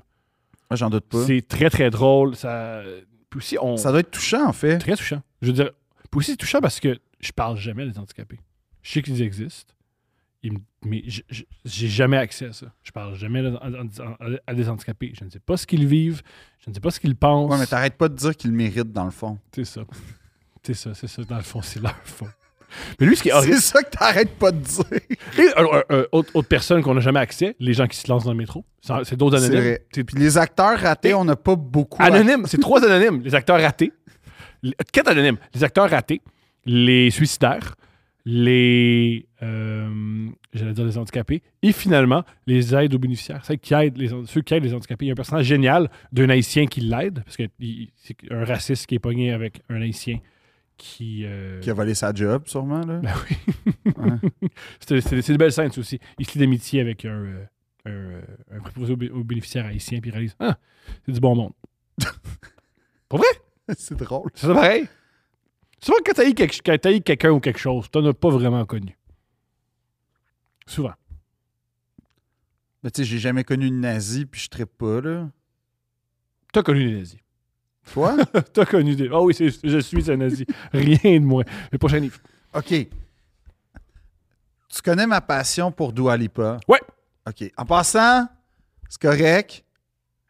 Bravo. Wow. Callum. Wow. C'est une... Tu sais, comme être en couple, puis genre, je m'en Ou fous. ouvert. T'as quelle couple ouverte? Ou couple ouvert plutôt? Moi, je m'en Tu fous. sais pas, tu veux pas faire l'amour à deux lipas en couple ouvert? Ça me dérange comme pas que, comme, tu sais, comme qu'il y a un gars qui est fucking laid, qu'on dirait genre une omelette ratée. T'as l'aime. Ben, en même temps, c'est ça que je trouve beau dans ces choix esthétiques de gars, c'est que le rêve devient possible. Quand je les regarde, je fais comme Ah! Je- Tu peux coucher avec deux lipas, tu penses? Ben, je vois les gars, puis je suis comme, pour vrai, j'étais à un an et demi de gym d'être comme pas si pire. OK. Fait que Je me lance. Non, mais ils sont pas beaux, là, excuse-moi, là, les deux, euh, les deux cas d'espèce, là, j'ai genre. Je connais pas. Je connais pas la vie Ben, sexuelle et sentimentale de Dua Lipa. Moi non plus. Puis genre, je m'en fous qu'elles soient en couple, ça me dérange pas. C'est ça que je veux dire. Genre, bravo, wow, wow, wow, comme m'en fous. Mais j'ai une passion encore plus grande et vive que Dua Lipa. Une Il y a une chanteuse qui anime une passion encore plus grande et vive que Dua Lipa, si ça peut se croire. Elle s'appelle Françoise Hardy. Let's go. Françoise Hardy, ben, je veux dire, je vois sa photo puis ça me fige. Let's go. Euh, ma chanteuse préférée de tous les temps. Euh, c'est quelqu'un, c'est une chanteuse qui transperce le cœur, Françoise Hardy. Pour la resituer, c'est elle qui chante Tous les garçons et les filles de mon âge, qui chante Comment te dire adieu, qui chante La maison où j'ai grandi, qui chante. euh, Il y a beaucoup de chansons que là je dis, mais que. Tu l'entends, tu sais c'est quoi? Exact. Que vous avez entendu au moins une fois dans votre vie, particulièrement les- les- ce qu'il y a de fascinant. Dans les films, dans les années 60 où il va en France, ça joue. C'est Euh, c'est une manière de faire Ah, on, est- Ben, on Wes en France dans Anderson les années euh, 60. pour euh, euh, Moonrise Kingdom? Ou le film qui se passe en France? Non, non, non, ben, peut-être, mais, mais euh, c'est le temps de l'amour, euh, la plage avec Bruce Willis, là, les deux petits gars, le scout, là. euh, Ça, c'est pas. Ça, c'est. c'est-tu Moonrise Kingdom? Je pense. En tout cas, la bande-annonce, c'est Ouais. une chanson de Françoise. Euh, c'est un personnage vraiment euh, lunaire, Françoise Hardy. C'est vraiment un personnage fascinant. Parce que Françoise Hardy, dans le fond, c'est ça tout- tout- tout- toute l'espèce de, de, de moi, mon attrait pour elle, c'est que elle est arrivée en même temps que les yéyés. C'est-à-dire en 1960. Elle est née en 44, Ouais, elle est née en 44. euh, d'une mère, euh, d'une mère, en fait, son père, c'est une relation adultérine. Son père était marié à une femme. Très français. Ouais. Et sa mère euh, a eu deux filles du même père. Donc, elle, il- elle a une sœur, mais le père était dans sa. sa- Puis c'est un monsieur un peu quand même, euh, tu sais, qui avait une- un certain prestige, une certaine euh, confort financier, mais évidemment, en bon français des années 50, euh, jamais aidé ses enfants. Non, il reconnaissait, mais jamais aidé. Oh! Fait que comme il- elle a vécu un peu dans une misère, puis Françoise, c'est quelqu'un qui était très sage, très, très, très à son affaire, très, une fille très, très Première de complexée. classe. Ouais, mais très complexée. Parce que, en fait, sa grand-mère arrêtait pas d'y rappeler qu'elle était laide, puis tout. Cool, la grand-mère. Ouais. Parce qu'en fait, la grand-mère, sa théorie, c'est que la petite sœur de Françoise, vu qu'elle est deuxième, va toujours bénéficier, elle va toujours, en fait, être maltraitée du fait qu'elle est deuxième. Fait que je vais un peu blaster Françoise pour valoriser la petite, mais finalement, ça a eu un effet un peu inverse. Et Françoise, solitaire, un peu romantique les, sur les bars, milieu populaire, à un moment donné, écoute la musique à, la radio, découvre le rock des années 60 anglais, et là, elle dit, elle devient fascinée, puis elle commence à comprendre qu'il y a quelque chose qui se peut dans la vie qui s'appelle la musique. Puis là, tranquillement, elle, elle a le choix à un moment donné, je pense à ses 17 ans ou 16-17 ans, entre une guitare ou une radio. Elle obtient, elle, elle- elle- je sais pas, elle dit elle-même, elle l'explique pas. Elle prend une guitare, puis elle commence à gratouiller, puis tout ça. Et elle commence à composer ses petites affaires. Elle fait un genre de, Le Petit Conservatoire, qui est une émission de radio par rapport. Tout ça pour dire, je fais un préambule pour expliquer comme, à quel point est fascinante, cette fille-là. Et euh, elle commence à gratter quelque chose qui s'appelle Tous les garçons et les filles de mon âge. Puis ce qui est vraiment nice avec Françoise, c'est qu'elle a tellement pas confiance en elle qu'elle écoute comme qu'est-ce qui se passe, puis elle fait Ouais, Johnny Hallyday, euh, ses arrangements, les musiciens, la prod, quand même pourri. Là. Comme Johnny est bon, mais le reste est à chier. C'est qui son producteur? Vogue, les disques Vogue Je vais aller chez les disques Vogue, parce que clairement, qui. ils savent pas reconnaître le talent. C'est très drôle, ça. Ouais. C'est très, très drôle. Elle y va. Eux, ils sont comme, ouais, on cherche le pendant féminin de Johnny. Fait qu'ils l'apprennent. Elle fait tous les garçons et les filles de mon âge. L'affaire qui est fascinante avec Françoise, c'est que c'est une poète, en fait. C'est une poète. C'est à l'époque des années 60, tu sais, on connaît toutes les chansons. En fait, des fois, tu connais des hits américains puis tu les entends en français. Tu sais, c'est quoi cette cochonnerie-là? C'était cette époque-là, les yéyés. Fait qu'ils prenaient des tunes anglaises qui, qui traduisaient dans la nuit en Au, Qué- au français. Québec, on faisait la même chose. Oui, mais d'ailleurs, ce qui est intéressant, c'est que la plupart des hits francophones, des hits, en, en tout cas des chansons anglaises, ils sont souvent nés au Québec, mais euh, la France, dans sa. Dans sa, sa- sa- Le maître de ça, c'était. euh, euh, René. René Angelil? Ouais. Avec les baronnesses, c'était Ouais. le maître de Je prends une tonne américaine, Jacques Béquise. Non, puis eux, c'est dans la nuit. Lui, c'est, eux, c'est dans la nuit. Fait que- mais souvent, les hits français, les, les- les hits, les hits américains passaient d'abord par le Québec, puis après ça, les Français, eux, ils faisaient leur propre hit parce que. Fait que ça pour dire que elle, sa particularité, c'est que non seulement elle joue de la musique, elle compose sa musique, mais à une époque où t'es, t'es vraiment un produit de. On te met une tune que t'as pas écrite, que t'as pas traduite, puis comme c'est juste ça marche en Angleterre, t'as chante en France, elle, elle écrit. Fait que déjà, elle est apparu comme une espèce d'ovni dans cette espèce de cohorte un peu weird de yéyé hyper quétaine. Puis là, eux, c'est genre euh, Rose Pop Bonbon, euh, France Gall, Sylvie Vartan, Sheila. Elle est comme un peu mélancolique. Puis tu sais, comme, ouais, j'aime l'amour, j'aime la vie. Puis elle, elle fait tous les garçons et les filles de mon âge se promènent dans la rue deux par deux, savent ce qu'est. euh, tous les garçons et les filles de mon âge savent ce qu'est être heureux. Qu'en fait, elle chante sa mélancolie. Et en fait, ce a de génial avec Françoise, c'est qu'elle a aucune, on dirait, aucune conscience dans sa jeunesse de ce qu'elle est. Fait que c'est une fille mélancolique, mais qui a comme énormément de succès. Mais mélancolique parce qu'elle est C'est pas la avec son belle fille qui sait pas que c'est une belle fille. Exactement. Et elle est magnifique. Euh, C'est probablement une des plus belles filles de l'histoire de l'humanité, plus que Doua. Genre, Bob Dylan, elle, raconte ça dans sa biographie, mais ça, c'est pas sa biographie. Ça, c'est un recueil de textes. Ça pour dire que ça, c'est un recueil de textes. Donc, c'est ce qui est le fun, c'est que vous découvrez une grande artiste, franche. Et ce qui est fascinant, c'est qu'elle a 60 ans de carrière, Françoise Hardy. Elle a fait toutes les décennies. Puis à chaque décennie, tu as un disque fondamental de la chanson française qui est- qu'elle pond. Et c'est souvent laborieux. Parce que c'est souvent le cinquième disque de la décennie qui apparaît ou le premier disque d'une. Tu sais, comme. J'avais oublié que dans les années 60, ils en produisaient. Oui. C'était fou. Puis là, comme elle se ramasse, tu sais, les yéyés meurent. Là, t'as l'espèce de chanson avec Renault engagé, nanana, mais 68 qui apparaît. Là, les chanteurs engagés, c'est eux qui ont la cote. Là, fuck, qu'est-ce que je fais? Là, elle fait son album La Question, qui est comme un des meilleurs albums de sa carrière, mais que personne n'écoute. Puis elle vendait des cartons de disques, puis tout, puis tout, puis tout. Puis à un moment donné, elle a comme compris qu'elle était plus capable de, suivre le, beat avec la musique. En fait, elle était plus capable d'être bonne instrumentiste ou guitariste. Fait qu'elle a confié la musique à d'autres. Puis là, tranquillement, elle a réalisé qu'elle était plus au goût du jour, elle était plus à la page. Fait qu'elle a commencé à collaborer. Et ce qui est fou, c'est qu'elle est un delta, justement, là, pour réutiliser le mot, elle est un delta de talents qui ont marqué la chanson française. Étienne Dao, euh, Calogero, euh, euh, Michel Berger. Je veux dire, il y a, une tralée de noms qui ont révolutionné la Véronique Sanson, entre autres, qui ont révolutionné la chanson. Et elle, elle n'a jamais, dans son humilité, hésité à Bachung. Elle n'a jamais hésité à aller chercher l'aide des autres pour. En fait, tu pensais que c'était pour être à la page, mais c'était pour explorer. Parce qu'elle a des goûts très, très, très, très. Quiconque a travaillé avec elle dit qu'elle a des goûts très, très affirmés, très décisifs. Puis, euh, et c'est ça qui est beau là-dedans, c'est que ses textes, il y a une mystique. Tu sais pas comment elle écrit, tu sais pas d'où viennent ses idées, tu devines qu'elle parle à son. Parce qu'elle est mariée à Jacques Dutronc, qui était le power couple des années. Ben, il y avait Sylvie puis Johnny, mais eux deux, euh, c'était comme les. Ils étaient plus cool, moi, je trouve. Puis moins qu'Étienne. Puis, dans le fond, euh, elle a écrit des albums pour Jacques parce que lui, c'est un tombeur, là. Puis, euh, Bravo, Jacques. ouais, Jacques, Jacques, Jacques, Jacques, il, Jacques, Jacques, il a donné. Jacques, Jacques, il a donné. Il a fait de l'amour. Beaucoup. Je pense que oui. On le salue. Il y a une anecdote qui. euh, Il y a une anecdote qui, m- qui me. Quand je me mets dans la position de Jacques Dutronc, je sais pas.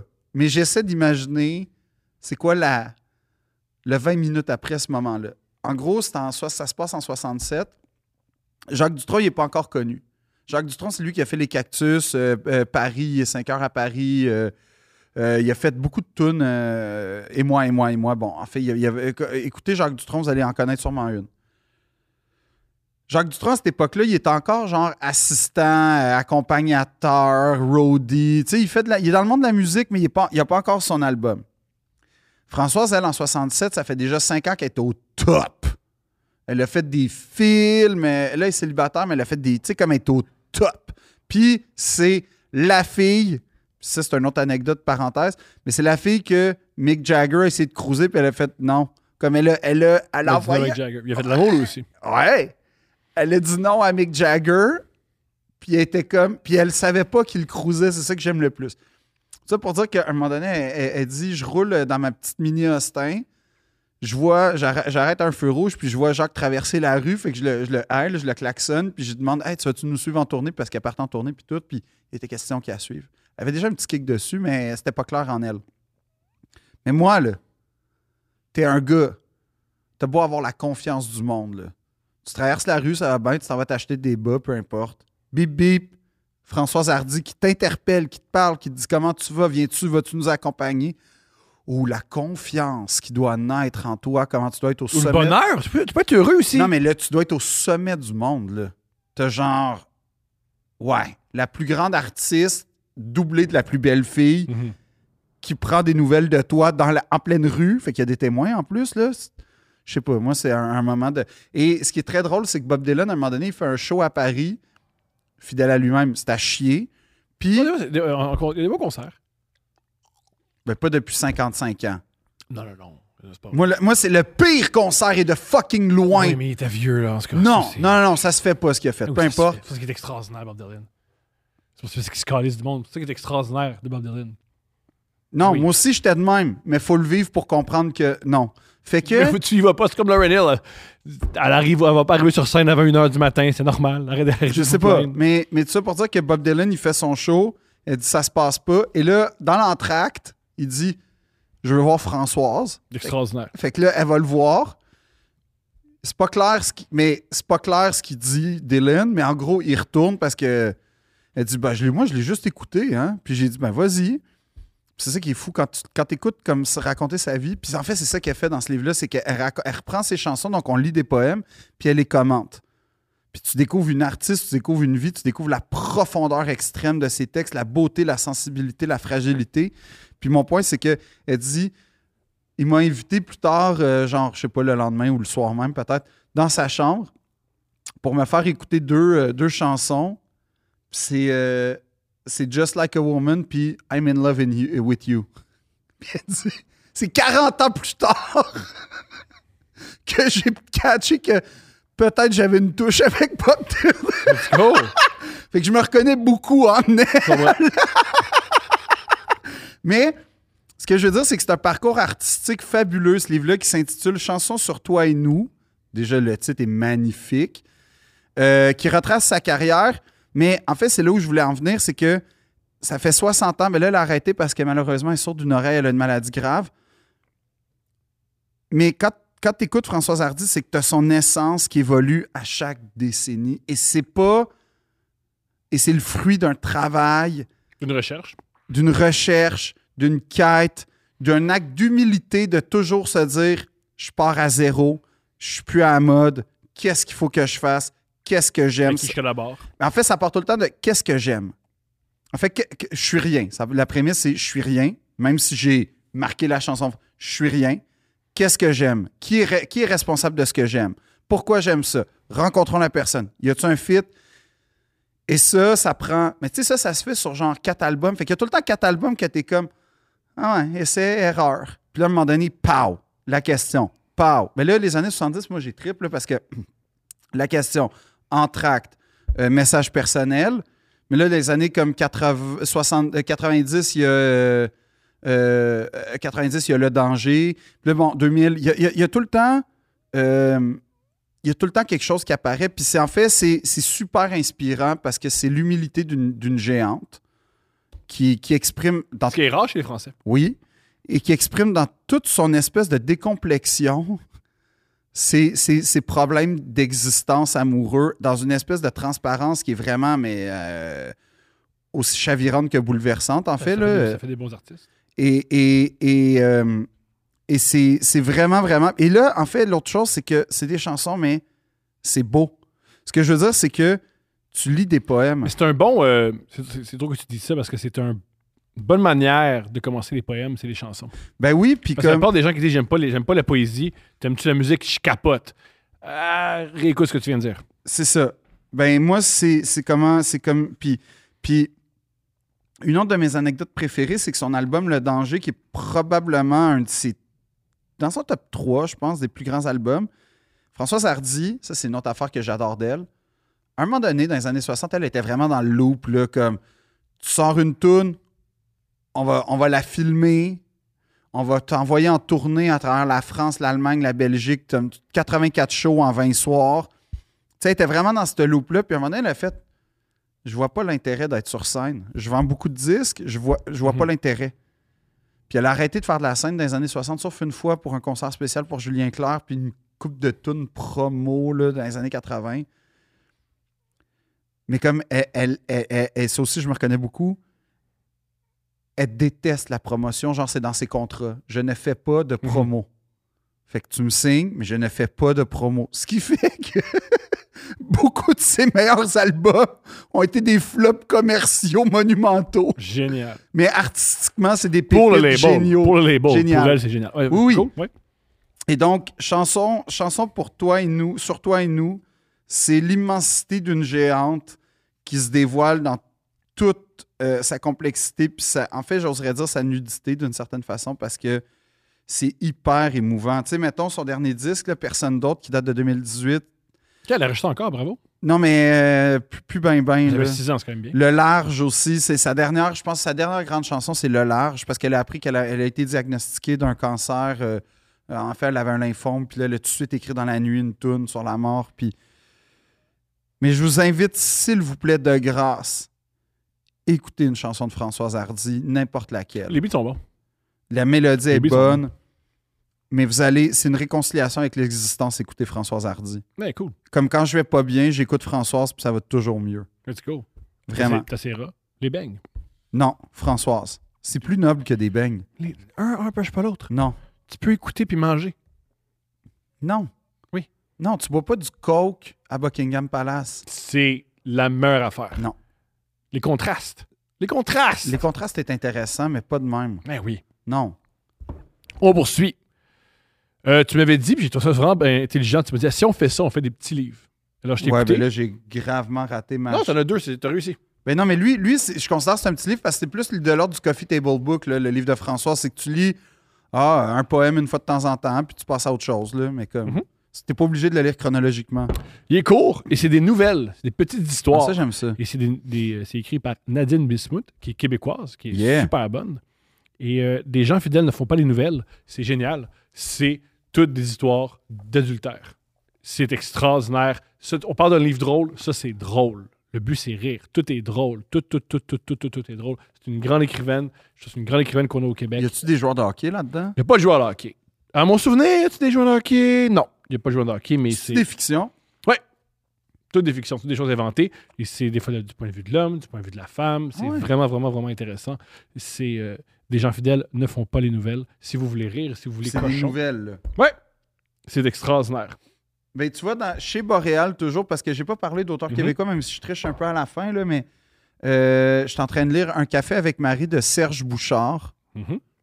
Qui en fait sur tout le caractère éphémère de l'existence, les moments éphémères et la, la fragilité, mais aussi la beauté, puis la, euh, comment dire, la, la- valeur de ces moments-là. À lire absolument. C'est aussi chez Boréal et c'est chez Compact.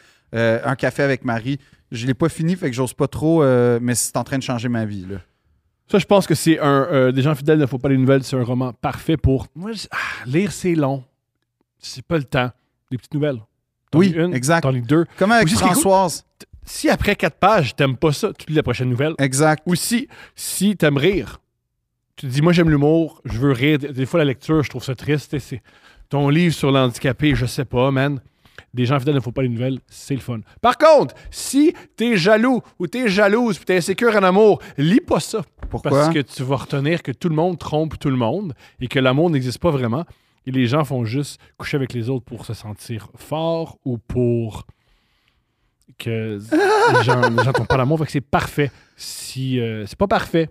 Si C'est pas parfait l'amour? Ben, c'est parfait. Ben, C'est pas parfait l'amour, c'est pour ça que c'est aussi extraordinaire. Mais si t'es euh, t'as pas confiance en toi, en amour, peut-être que tu vas être mêlé. Ou si t'as pas confiance en toi en amour, lis ça. Ça va être comme un, c'est comme un vaccin. C'est vrai? C'est tu vas lire, tu vas lire le pire, puis tu vas Ouais. faire, sais-tu quoi? Ça arrive, je, je l'accueille, Ouais. je l'encaisse, ça va pas m'arriver, let's go. C'est Puis c'est cochon, c'est le fun, c'est du sexe. Vive le sexe, Mais en vive fait, le il y, a- désir. il y a- il y a un côté très charnel chez Françoise, pour juste dire. Là. Mhm. Une française. Ouais, mais euh, en fait, je me reconnais tellement dans, en elle, là, comme c'est incroyable comment cette personne-là, je trouve que. Ah, ah, pour te dire, là, si j'avais été vivant dans cette, époque-là, j'aurais. euh, ouais, j'aurais. J'aurais, j'aurais, j'aurais tout fait pour Qu'est-ce qu'elle soit t'aurais fait? amoureuse Qu'est-ce de que moi. t'aurais fait? Je me serais lancé dans la chanson. Puis j'aurais appris à Je danser. t'ai entendu chanter. Elle serait pas tombée en amour. mais j'aurais tout fait pour devenir bon, pour qu'elle me remarque. Tu sais, c'est de dire, genre, je serais devenu chanteur. Je serais devenu chanteur jusqu'à temps qu'elle me remarque. Comme, j'aurais appris à danser, le yéyé. Ce qui est vraiment pénible. Ce qui est la pire chose Ouais. que je peux offrir à l'humanité, c'est Ouais. moi qui danse et chante. Mais je l'aurais fait parce que. est-ce qu'elle a juste sorti avec des musiciens? Bon, elle est sortie avec Jean-Marie Perrier, qui était photographe, mais elle est rapidement sortie avec Jacques Dutronc. Puis là, apparemment, mais ça, j'aime ça, c'est qu'en 88, elle a rencontré un amour interdit, puis c'est pas clair, c'est pas si. Ça, pas- ça, ça répète toi. Je sais, Ouais, tu peux l'amour interdit. Je sais. Je- C'est rare que les gens ils veulent sortir avec les copies d'eux. Ils veulent sortir avec des choses qu'ils n'ont pas. Des- ils, veulent une- une- ils veulent être complétés par quelqu'un. Ils veulent pas une copie conforme. Moi, je veux pas Non, juste. moi, moi- moi, je- Moi, je veux pas une femme chaude avec un gros nez. Là. La pire affaire. Ben ça, je suis d'accord avec toi, là. Mais tu veux-tu quelqu'un qui va crier avec toi au football? Oui, je l'ai avec Steph. Elle crie au football? Ouais. Bon, tu vois, sur l'essence, vous re- un sourire, un petit mot. Tu sais, c'est magnifique, ça. Mais euh, ouais, fait que c'est ça. Mais euh, oui, Moi, tu- j'arrive. La bombe. OK. Cette année, la grande révolution dans ma lecture, c'est que je me suis complètement déculpabilisé de lire des bandes dessinées. Let's go. Euh, J'en ai lu beaucoup. Euh, c'est presque ça que j'ai juste lu. Euh, parce que j'ai redécouvert mon plaisir fondamental. Euh, Samuel Quentin, c'est un auteur que je connaissais pas qui a écrit White Horse. Ouais, j'ai vu White Ville Horse. Misérables. J'ai euh, j'ai vu White Horse, c'est génial. Ouais. Si vous voyez vo- White Horse au théâtre et qu'ils font euh, ben, une autre série de représentations, courez voir White Horse. Mais pour C'est moi, très, très, très, très drôle. On dirait du sitcom sur scène. Mais Samuel, moi j'ai lu, le premier que j'ai lu de lui, c'est Ville et Misérables. Euh, ils vont faire un film avec Fabien Cloutier puis Pierre-Luc Funk. Moi, c'est fait- les derniers jours de tournage sont en train de. Puis, en fait, ce que, premièrement, puis là, ça, je le dis, euh, je pense que je le signe. À mes yeux, Samuel Quentin est probablement, avec François Letourneau, un des, de- dans le- comme un des meilleurs dialoguistes du Québec. là. Pour moi, il est de l'ordre de François Letourneau en termes de dialoguiste. C'est vraiment. C'est tellement le fun comment il fait parler les gens, ses Mhm. personnages. Puis, Ça pleure écrit. non. Puis, euh, c'est. Ville et Misérable, mettons, c'est un peu indescriptible parce que c'est l'histoire d'un diable qui vend des livres dans un, dans un concessionnaire de char. Puis son pénis, c'est comme dans sa peau. Fait que là, tu fais, c'est quoi le crise de rapport? Mais c'est ça que j'aime. C'est qu'a priori, tu sais, de quoi? Hein? Puis là, en fait, tu sais, les. euh, je vais te le dire de même, puis c'est sûrement une très mauvaise comparaison. Mais tu sais, les, les- les tableaux là, qui sont composés de 1000 photos, là, Mhm. c'est un peu ça. C'est que tu vois, genre, plein de photos que. Quand tu lis la BD, c'est comme si tu voyais les photos vraiment proches. Fait que là, tu vois un chien, une balle de tennis. Ben non, là, c'est trop cohérent. Tu vois un chien, tu vois un bateau, puis tu vois, genre, je sais Moi. pas. Ouais, toi. Tu sais, pourquoi?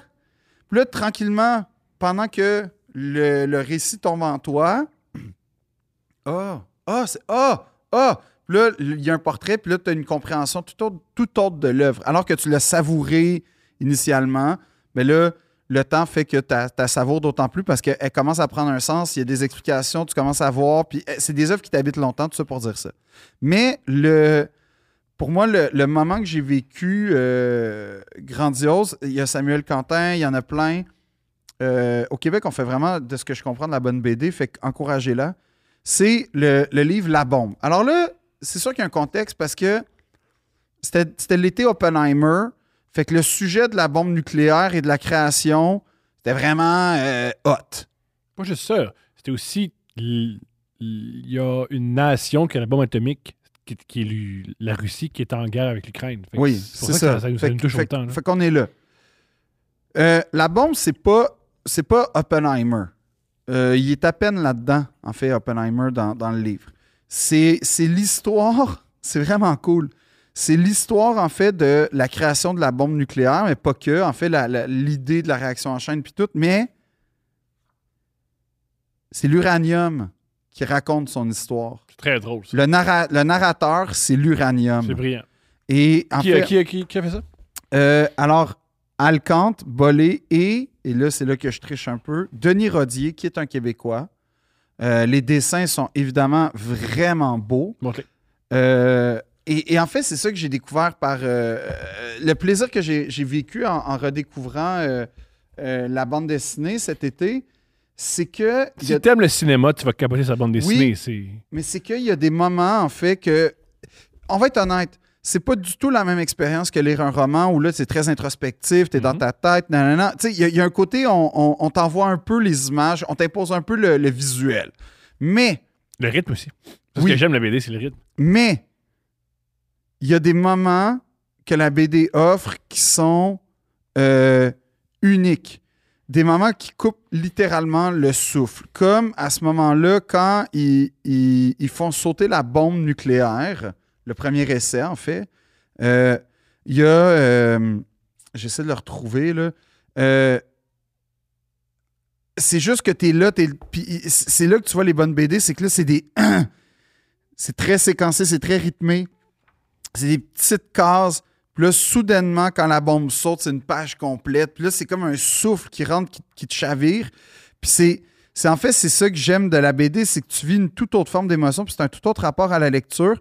Par ailleurs, c'est vraiment, vraiment, c'est, assez ardu, là. C'est pas Tintin, là, cette Mhm. BD-là. là. C'est, beaucoup de c'est beaucoup de dialogues, c'est, des trucs. euh, ben, tu sais, si vous avez trouvé que. Ouais, si vous avez trouvé qu'Oppenheimer c'était ardu, ben je peux pas vous dire que la BD, cette BD-là va y échapper. Mais, Ou des fois, c'est ardu, mais ça fait du bien. mais ce que Faire un effort, ça fait mal à personne. Bon, tu vois, mettons, mettons, OK, là, il y a comme une mission, là, tu sais, fait que là... Montre-la euh, pas à moi, mais à la caméra. Ouais, ouais, mais je vais essayer de- de- d'expliquer ce que je veux dire.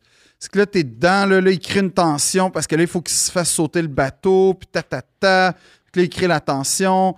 Là, il y a des petites cases, OK, dialogue très, très court. OK, ça va-tu marcher? Ouh, là, on lit ça vite, vite, vite, tac, tac, tac, OK. Le bateau part, ou en tout cas, il y a un... Non, un- je sais pas trop. Mais en tout cas, et là, le bateau part, le bateau part, là, t'es comme, OK, OK, OK. Le bateau saute, et t'as cette espèce de page-là qui aère ton idée, que- qui te laisse te toucher. Débarquement de Normandie aussi, même chose, tout de suite après que t'es comme... Fait que, en fait, c'est une autre forme de narration, c'est ça que j'ai découvert, c'est une narration par l'image. ça va paraître très nono comme commentaire. J'aime que ce soit gros Euh, oui, parce que c'est pas cool. très commode, là, Non, mais voir des grosses images, voir des. ça- Non, puis tu sais, c'est magnifique, là, ces pages-là. Là, c'est, c'est- tu sais, Denis Rodier, je pense que c'est un grand dessinateur. Il y a eu une exposition à Mont-Laurier euh, récemment, là. Bravo, Denis. Ouais, euh, sa page Instagram est vraiment le fun à suivre en passant parce Hein? que tu le vois, ouais, tu le vois dessiner. C'est, il, a, il a- il a repris des dessins de ça. Là. OK, on va. Mais- Go. Puis en fait, le, ça s'articule globalement autour de, de la quête américaine. Euh, la portion un peu euh, européenne, euh, tu sais, les nazis et compagnie, parce que c'était c'était un combat, tu sais, ça c'est dans Oppenheimer, on le voit bien, là, mais aussi d'un côté japonais. Fait que c'est comme des destins croisés. Puis, euh, dans le fond, tu as les, comme, les instigateurs, les créateurs et malheureusement les victimes Mhm. de l'uranium et de la bombe atomique.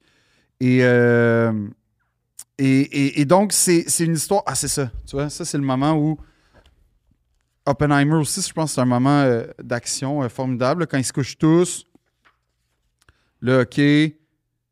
Pang. Puis là, tu sais, la bombe saute. Il se passe quoi? Le vent. Et là, t'as ça. C'est Ah, vraiment, vraiment, vraiment trippant. Là. C'est surtout la réaction. Ouais, c'est ça. C'est c'est vraiment, c'est vraiment, vraiment. C'est c'est un autre plaisir, en fait. Parce que ça, on, on le vit. Tu sais, ça devient un peu sensoriel. Puis, euh, ben, je veux pas, je veux pas, je veux pas dire si vous aimez pas lire, lisez des BD parce que c'est pas la même chose. Ben, moi, j'ai commencé la lecture comme ça. mais moi aussi. Puis, en fait, ce que j'ai aimé, ce que j'ai le goût de dire, par exemple, c'est Dé- Dénigrez pas votre plaisir puis culpabilisez pas à lire des Mais- BD parce que c'est vraiment un art à part entière. C'est juste que tu peux pas. En vrai, là, c'est ça la- la- mon point. Tu peux pas comparer, je trouve, la lecture de BD, l'écriture à la lecture d'un roman ou. En tout cas, c'est- vraiment là, deux médiums différents. Il s'avère qu'ils ont un même objet, c'est-à-dire un livre, mais C'est pas le huitième art, la BD? Ouais. Bon. Fait que. Mais c'est- c'est c'est pas moins riche parce que je veux dire, c'est super. C'est tellement Non, tu dense. peux pas là. dire à ces gens-là qui ont dessiné ça, c'est pas une œuvre d'art puis c'est pas riche. Là, Si Non. On le voit, c'est Au contraire. Au Ouais. contraire. Tu sais, je veux dire, je lis mille fois ça avant de lire un Reader's Digest, euh, tu sais, un, un roman d'épicerie harlequin, là, comme mille ans. Ça, J'ai rien contre la BD, mais les romans harlequins, je suis là. moi. Le Ouais. milliardaire et mal- le milliardaire mystérieux. Prince et malgré lui. Moi, c'est quand ils sont toujours sur un bateau Ouais. avec une poitrine qui mesure 8 pieds. Moi, mon affaire préférée, c'est lire la dernière phrase, le dernier paragraphe de ces livres-là. Ah. Parce que ça résume tout le temps l'intrigue. Ouais. C'est tout le temps la même affaire. C'est tout le temps genre Taylor entra et Kenin l'attendait. Coupe de champagne à la main, soleil couchant, ils se regardèrent, s'enlacèrent et tombèrent ainsi dans la nuit l'un dans l'autre. Fin. Tout le temps des affaires dans le même genre. Cochon. Cochon. On dénigre rien. Tu peux tout dans... La vie, c'est long. Tu peux tout faire. Tu peux Mais les tu sais, si t'aimes les romans harlequins, j'ai rien contre ça, mais c'est juste. Juste, c'est pas mon. C'est pas, c'est pas ma vibe, c'est pas ma tasse de thé. On aime ce qu'on aime. On aime ce qu'on aime. Fait que la bombe. Go. Euh, la bombe, mais en fait, je- je- je- genre, euh, les BD, euh, les romans graphiques, hey, là, moi, graphiques BD, il y a des super librairies de, de BD à Montréal, dont. euh, Une qui était tournée euh, dans les, les Invincibles. C'est plus les BD, je crois, euh, comics. de super-héros. Ouais. Sur, je travaille à côté, mettons Marianne et. Oui, oui, oui, je sais. Ouais. Non, mais il y a, y a Planète BD, il y a DBD, il y a Z. il y a- en tout cas, il y, en a, y en a une coupe à Montréal, puis ils sont, ils sont vraiment, vraiment gentils. Tu sais, le, le Oui, parce qu'ils ils veulent que. C'est ça. sont- Puis, ce qui est vraiment le fun, c'est quand tu parles à quelqu'un qui connaît ça, c'est littéralement, tu sais, moi, il me dit- j'arrive, je dis, Hey, je veux retrouver l'amour de la. OK, qu'est-ce que t'aimais quand t'étais petit? Là, je dis ça, ça, ça. OK, OK, OK. J'aime les affaires historiques, Deuxième Guerre mondiale beaucoup. OK. T'aimes-tu les avions de la Deuxième Guerre mondiale? Je fais oui. Parfait, j'ai une section avions, Magnifique. Deuxième Guerre mondiale. Magnifique. Oh, ouais, non, c'est comme. C'est un monde à part. Je me souviens Donc, du- d'où l'idée de considérer ça comme un art à part. Je me souviens plus du titre. Mais Julien Bernacci avait lu une BD, il avait parlé d'une BD. C'était à propos du début du cinéma au. euh, Ah, mais il y en a une. Casterman a fait. euh, C'était au début du cinéma, puis c'est à, à l'époque où quelqu'un voulait acheter l'idée du cinéma. Que c'est quoi Ah ouais? le cinéma, c'est à moi. Fait que tout ce qui est cinéma, c'est avec mon argent, puis la chicane qu'il y avait par rapport à ça. Il disait que c'était génial. Julien Bernacci, qui est un. qui a travaillé longtemps à la Ouais, à la- cinémathèque. à la. Le, cinéma. Mais euh, non, mais il il- Casterman a fait une série sur euh, euh, une, une des premières cinéastes dont j'oublie le nom. En tout cas, ça va me revenir. Il y avait beaucoup de femmes au début du cinéma. En fait me- énormément. Mm. Puis c'était ça, ça aussi, il y a un côté comme les envolés, là, un côté un peu naïf et romantique dans le cinéma. Que je trouve que le film Babylone a très bien traduit, en tout cas jusqu'à temps que le cinéma parlant arrive. Là, après, Ok. ça. Parenthèse sur le film. Euh, euh, Margaret, euh, tout le monde dit Margaret Robbie est extraordinaire dans Barbie. Pitt. Ah, moi, c'est Margaret Robbie. J'ai capoté sur l'interprétation de Margaret Ben oui. Robbie parce qu'elle swing, elle essaye. Margaret Robbie qui chicane avec un serpent qui est mort dans le cou. Non, mais ça, c'est la ça, c'est une scène magistrale. Extraordinaire. Le regard de Brad Pitt qui fait c'est ça l'âge d'or, en fait que c'est un pic dans sa vie de merveille. Ça, c'est la scène, moi, c'est la scène pivot. Mais honnêtement, il y a, il y a- il y a les, les deux dernières scènes, on va dire, de Brad Pitt, là, comme clé, là, quand il va voir la journaliste, puis il dit comme pourquoi, suis- pourquoi t'as fait ça, puis il explique. Puis la fin, là, la, la dernière de Brad Mhm. Pitt. Moi, je pense la dernière de Brad Pitt, c'est pas de joke. Je sais pas si c'est une de. ah, c'est peut-être une de ses meilleures en carrière. C'est tellement touchant, là. C'est tellement beau. Moi, c'est réussi. C'est tellement beau. Je trouve que le film est réussi à tout point de vue. Sauf la longueur. Non, moi, j'aime Non, ça. en fait, sauf, sauf, sauf moi, je sais où est-ce que ça a Ben, euh, le, le, le Jazzman, c'est aussi extraordinaire. Ouais. Moi, ce que j'ai pas aimé, c'est le dernier 5 minutes de montage. qui- Ah, avec Avatar. puis- Ouais, ça ouais. fait très, j'étais au cégep, puis je pas Non, moi- j'ai pas aimé ça. moi, C'est- tout, j'ai- tout aimé à part la fin en disant Ah, je sais pas, mon chum. Non, moi, moi, moi, en fait, le problème de ce film-là, je trouve que c'est sa qualité d'une certaine façon, c'est que ça commence tellement fort Mhm. avec l'espèce Sodome et. Gomorre, qui est comme une séquence exceptionnelle, rythmée. Puis là, en plus, hey, ça commence, genre, c'est un- c'est c'est une batterie là, Mhm. de. C'est très jazzé. Il, il, il Oui. sur le jazz, là, il, il s'en cache C'est spectaculaire ce que tu vois. Là, tu vois Brad Pitt qui arrive. Là, après, t'as Margot. Là, tu sais, je veux dire, t'as-. Hey, Il y a du stock, là. Tu sais, a- Puis là, t'as as Brad Pitt et Margot Robbie, nommément probablement les acteurs les plus charismatiques de leur génération respective. Puis c'est pas que j'ai rien contre l'acteur qui fait l'assistant qui devient euh, producteur. puis Mais t'en as. J'ai une jalousie. T'en as. J'ai une jalousie. Non, mais c'est Je juste souviens que. pas de son nom, mais. Mais tu peux pas miser sur. En fait, tu peux pas compenser le charisme de deux personnes historiquement charismatiques avec. T'as beau être n'importe qui, comme. Ben, je le fait- film, il va, il va pas Il a fait le même pari que Jacques Audiard, où dans mon film préféré de Jacques Audiard, c'est un prophète. Ouais. Et celui qui joue le personnage principal qui est Dans quasiment- Raïm, Ouais, il avait jamais joué de sa vie. Ouais. Ça donne, c'est peut-être l'artiste. l'acteur générationnel. Ça donne. Ouais. Tu sais qu'il a gagné deux prix pour ce rôle-là. Sûrement. Euh... Révélation et meilleur acteur.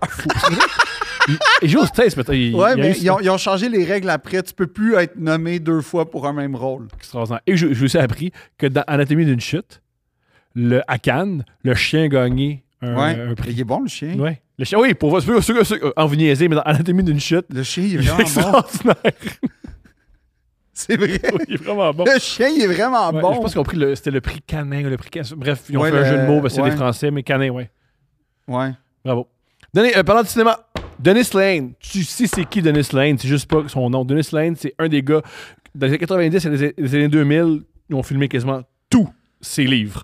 Qu'est-ce qu'ils ont filmé? Ils ont filmé Mystic River. Ils ont filmé Gone Baby Gone, qui est le meilleur roman, à mon avis, de Dennis Lane. Et ils ont aussi filmé Shutter Island. Fait que des grands cinéastes. Qui, euh, je pense qu'il y a un autre film qui a été filmé, mais c'était pas un super bon roman. Moi, je le lisais quand j'étais adolescent. Je Ouais. capotais sur Dennis Lane. Et je capotais aussi sur lui parce qu'il a écrit, il était dans le groupe d'auteurs de ma série favorite qui est The Wire. Il participe à quelques Je suis en train d'écouter ça en ce moment. Meilleure affaire! On fait un épisode là-dessus. On fait un épisode là-dessus. Meilleure affaire. The Wire. you come at the king, you best not miss. C'est extraordinaire. Je l'ai vu trois fois. C'est extra. T'es rendu où? Épisode 3, saison 1. OK, OK, tu comprends rien, pauvre toi. Est-ce que Omar est là? C'est qui Omar? Ah! C'est Om- Omar, c'est extraordinaire. C'est un- lui, il, il- il vole des vendeurs de drogue avec un shotgun puis il est homosexuel. Il est extraordinaire. Il est extraordinaire. Non, mais je suis zéro gay, là. Fait que... Non, mais lui, ouais, il est extraordinaire. C'est une joke. Omar est C'est une extraordinaire. joke que j'ai faite. Ah oui, euh, fais pas le saut. Dans la saison 2, il y a Method Man. Qui est exceptionnel. Mais j'ai j'ai aucun problème avec ça, moi. Il est exceptionnel. J'ai aucun problème. Mais non, non, j'ai- j'ai- à date, j'aime bien. C'est la meilleure affaire. Parce qu'au début, tu comprends rien, c'est normal. Ça va prendre. Pour vrai, c'est malheureux, mais ça prend 5-6 épisodes. C'est pas là-dedans que Michael B. Jordan Ouais. joue puis il est magnifique, genre. Ouais. Il est jeune puis ouais. Ouais. C'est le premier rôle de Michael B. Jordan. Ah Ouais? Ouais. Mais il y a le prince Charles, en fait. Le prince Charles Ouais. Mc- euh, McNulty. Et aussi, tu vois, l'accent est réussi. Ouais, Parce que c'est un Britannique qui joue le, le- le rôle principal. ouais, de Baltimore. Mhm. Mais j'aime. euh, là, la, la séquence qui m'a marqué, c'est le gars qui explique les échecs. Ah, ça veut dire. Tout, tout euh, tout ce que j'ai dit, là. When you come at the king, you best not miss. Ouais. C'est. Il y, a plein de, il y a plein de trucs aux échecs. C'est Idris Elba qui fait l'espèce d'avocat. euh, ouais. Notre Britannique. Ouais. Pas un avocat. Ben, il fait. Oui, il fait comme le. le- C'est pas un avocat. C'est un gars de la rue qui veut devenir euh, un gars. euh, il, veut, il, il veut, il veut blanchir son argent. Qu'il Ah. veut devenir. Tu serais euh, Idris Elba dans la vraie vie. Ah ouais? Est, toujours- il est souvent. sous- tu serais- dans, dans le personnage qui te ressemble le plus, c'est Idris Elba. Ah ouais, j'aime ça parce qu'il est dangereux puis tu sens qu'il attire les femmes. Ouais. Ouais. Deux aspects que j'ai pas. Tu t'attires les femmes. T'es pas dangereux, mais t'attires les femmes. J'attire pas euh, beaucoup. T'attires beaucoup. Mais The Wire, je pourrais en reparler pendant. C'est extraordinaire. C'est extraordinaire. C'est une tragédie. Tu vas remarquer très, très vite. C'est très théâtral. Et c'est une tragédie grecque. Ouais. Ça, je le sens tranquillement. Parce que c'est une des rares séries où euh, c'est les dieux qui. Les dieux, c'est pour moi, c'est les, les institutions qui décident du sort des gens. Fait que les gens sont, sont, ils décident pas de leur sort. C'est très C'est comme, c'est comme The Sopranos. Non, les Sopranos, c'est plus comme un truc shakespearien. Ouais, mais c'est c'est très- tellement. Mais j'ose pas réécouter. ma- mon amoureuse, elle m'a demandé de réécouter Six Feet Under. Ouais. J'ose pas. Je l'ai fait, moi, c'est bon. Non, mais comme il y, a- il y a une affaire, c'est tellement. pa- Sauf la fin, là. Sauf la finale, là. Moi, je, je l'ai pas digéré, là. Mais je- Oh, j'adore, c'est ma fin préférée, moi. Ah, avec les. Ah, ouais. La- la- la- la- L'annonce de Char Toyota, là, j'ai aimé ça. Je trouve que c'est la meilleure fin pour la série. Non, mais là, que tu vois les personnages. Mhm. Ah, ouais. Mhm. Moi, je dis Sopranos, c'est ma meilleure ever. là. Moi, je préfère celle de Feet Under. Et ma meilleure affaire des Sopranos, c'est que 30 ans, 20 ans plus tard, quand tu filmes du monde en train d'écouter la finale, c'est la même réaction. Hein? Que. C'est extraordinaire. Y a-tu un lag? Aussi, grosse Journey. ouais, Fini sur mais. Journey, c'est extraordinaire. Puis j'aime que ça soit resté quand même relativement mystérieux, que personne n'ait dit. Tu sais, Christopher Nolan, on a fini par le savoir avec Inception, la réponse un peu entre les branches. Mais Sopranos, on ne l'a jamais su. Je pense depuis- qu'il le dit, il m'a amené dans une, entrevue. Où il dit, Non, mais. mais à- David Chase a commencé à trop parler. puis Mais non, mais c'est ça, mais il faut que tu reconstitues les, les- les morceaux parce que ça reste que. Ouais, mais c'est-tu vraiment? Une des hypothèses, c'est que celui qui tue Tony Soprano, on accepte que Tony Soprano est assassiné à la C'est ça. À la base, il faut partir de ça. Une des hypothèses, c'est que au début de la série, il y a un de ses hommes de main qui va le voir puis qui dit Je veux quitter la mafia. Puis il dit non, tu peux pas quitter, puis il se suicide. C'est son frère qui aurait tué Tony Soprano parce qu'il y a le même, euh, il y a un gars qui a le même côte que ce personnage-là. C'est son frère qui venge la mort. Waouh, ça, j'avais pas vu ça. Ouais, ça serait ça la fin.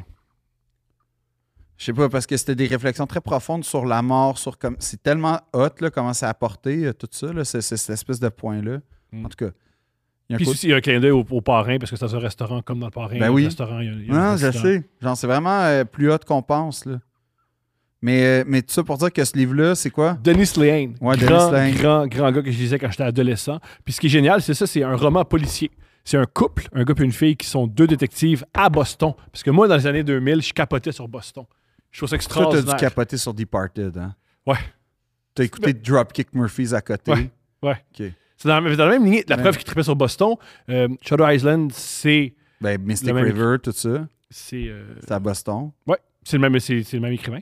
Et euh, c'est c'est extraordinaire, c'est noir, c'est méchant, c'est triste, c'est violent. J'ai commencé à lire ça parce que mon père a commencé à lire et a dit Je suis pas capable, c'est trop rough. Puis J'ai fait Donne-moi là. C'était trop rough pour ça moi. raconte quoi, ça? Ça, c'est leur première enquête, parce que c'est une série de livres. C'est un couple de détectives, c'est une Yeah. série de livres, dont euh, Gone, euh, Gone Baby Girl, c'est un des derniers, qui est même la fin du couple, c'est extraordinaire. À la fin de Baby Girl, le couple euh, est, est- à la fin. Fait que c'est un, c'est un couple qui doit faire une enquête, puis c'est une enquête avec un vétéran de la guerre. C'est un vétéran de l'armée plutôt, et qui doit. Il, il se rend compte que tout est lié. C'est génial parce que tu as le côté. C'est un, un, un roman policier. C'est un roman policier. C'est un Ah, ça, couple de-. C'est extraordinaire. Si t'aimes les dialogues, si toi t'as ça dans la vie, ah, c'est contemplatif, puis il décrit la pièce, puis il décrit comment. Balzac, genre? Ouais. Le fuck, c'est que des dialogues. C'est que ça. Lui dit T'aimes ça des dialogues? T'en donnes des dialogues. Je t'en donne des dialogues. C'est que ça. C'est des dialogues, des dialogues. des- C'est super bien écrit et super bien dialogué. C'est pour ça que ces trucs, t'es aussi facilement euh, Adaptable. à l'écran. Puis c'est aussi pourquoi une série comme The Wire, t'allais chercher, c'était le pro des dialogues. Fait que c'est très réussi. C'est très et aussi ce que j'aime, j'ai compris par la, par la suite. Moi, je lisais beaucoup ça, du Dennis Lane. Puis j'étais vraiment en amour avec l'histoire d'amour du couple. Parce que Tu te reconnaissais? non, j'avais 16 ans. Moi, je faisais pas l'amour à 16 ans. Personne ne Ah. voulait faire l'amour avec moi. C'était très difficile. Puis je m'étais dit, si plus tard, je pouvais avoir une blonde avec qui je fais un projet ensemble, on fait de quoi ensemble, une brune qui fume, sarcastique, puis calice, j'ai réalisé mon rêve. J'ai Moi, je suis réal- comme le composite de Steph et. En fait, ça, tu le retrouves, tu retrouves C'est- Steph et moi là, là-dedans. Voilà, t'es. Parce que moi, je fume. Ben, je fumais, mais. Je suis brun aux yeux bruns, mais je fumais. C'est deux cochons. C'est très sexuel. C'est Ah, deux ben là, cochons. C'est un non. couple- c'est deux cochons. Non, ça, c'est pas moi. C'est deux cochons. Je pense que l'année, il y a- il y a- dans un des romans, parce qu'il y a plusieurs euh, séries, si vous tripez sur ça, vous êtes tout trippé. Ah, aussi, le premier que j'ai lu, c'est Gone Baby Girl. Tu peux commencer le quatrième, le cinquième, le troisième, le sixième. C'est pas, Pas grave. grave. C'est vraiment pas grave. C'est des enquêtes. C'est des épisodes. C'est génial. C'est vraiment bien écrit. Ça se lit vite. Ça se lit, euh, ça se lit bien. Euh, c'est très vulgaire, puis c'est fait en France. Je viens, je viens d'ouvrir. Elle a hurlé. Me touchez pas, putain! J'ai retiré la main. Casse-toi de mon plancher, casse-toi de ma maison, homme blanc, et amène ta pute avec toi. C'est extraordinaire. T'as l'impression de lire un livre, un film américain là, des années Oui. 90. C'est extraordinaire. J'aime ça. J'aime ça, c'est pas pire. Angie a fait un pas vers elle au mot pute. Puis elle Angie. s'est arrêtée et a fermé les yeux une seconde, les yeux ouverts. Elle m'a regardé hocher la tête. Il n'y avait rien d'autre à dire. Non, mais il faut, faut Alors, que tu lises, partis. faut que tu lises avec le- le- le- la voix du traducteur. Là. attends. c'est vers, euh, c'est vers la Ouais, attends. Elle a hurlé. Elle a hurlé. Me touchez pas, putain! J'ai retiré la main. Casse-toi de mon plancher, casse-toi de ma maison, homme blanc. Emmène ta pute avec toi. Angie, elle a fait un pas vers elle. Et au mot pute. Et puis elle s'est arrêtée. Et elle a fermé. Mais c'est bon! Pour vrai, j'écouterais ça! Et elle a fermé les yeux une seconde. Les a rouverts. Elle m'a regardé, a hoché la tête. Ah, C'est ça que j'aime le plus. Il n'y avait rien d'autre à dire. Alors, nous sommes partis. Moi, Mais j'adore l'accent. Ah oui! Nous avions fait la moitié du trajet de retour sur Boston. En, C'est pas Boston, c'est Boston! en évitant toute conversation sur Simone. Ange- sur Simone Angeline. Sur Simon. Non, sur Simone, ouais. Sur Simone Angeline. Ou sur la scène qui avait eu lieu dans son appartement. Quand Angie s'est soudainement redressée sur son siège et a dit. Ah. Ou quelque chose. ou quelque chose d'assez approchant. quelque chose d'assez approchant. Ouais, pouvez lire en anglais ou en français, c'est drôle aussi. Elle a- Ouais, non, j'adore ça. C'est pas drôle, Ah, mais... il parle d'Exile on Main Street. Un C'est extraordinaire. il est extraordinaire. C'est son premier roman. J'adore. De la radiocassette suffisamment fort pour envoyer voler Exile Street. Comme un missile à mes oreilles. L'image est quand même pas pire. Mais. Euh, il est fort, Denis. Dennis, OK. En passant, tous les livres qu'on qu'on- qu'on achète, ils sont disponibles en librairie, tout le monde, ben, peut-être pas Françoise, mais faites un effort pour... euh, ben, tu vois, je l'ai commandé parce que je vois mon nom. Euh, oh my God. Quoi? Mon nom et Ouais. celui de Françoise Hardy sont sur la même page. Ben, tu peux écrire, juste prendre une page puis écrire les deux noms. là. Pourquoi tu détruis les rêves? Euh, ça fait un bout qu'on fait ça. C'est on veut- Encourager les librairies indépendants, c'est ça que je voulais dire. magnifique, c'est très beau, c'est très bien dit. On fait ça plus tôt. Le prochain épisode, il va être plus tôt que tard. Ben oui. Génial. Fait qu'on refait ça. Écoutez Françoise Hardy, s'il vous plaît, tout le monde. Ouais. Euh, euh, J'aimerais ça qu'elle sache qu'on l'aime au Québec. Tu sais, je trouve qu'on a très bien travaillé avec Grand P. Je trouve qu'on a très bien travaillé avec Boudère. Il est venu. Je veux juste que Ça va Françoise, se rendre dans leurs oreilles, ça me tente pas. je veux que Françoise elle sache Moi, je, qu'on j'ai- l'aime. je veux pas les fans de Grand P d'un commentaire. Et ça doit être- pourquoi? Parce que ça doit être du monde particulier. T'as tellement peur de l'autre. Ouais. Ouais. Deux princes.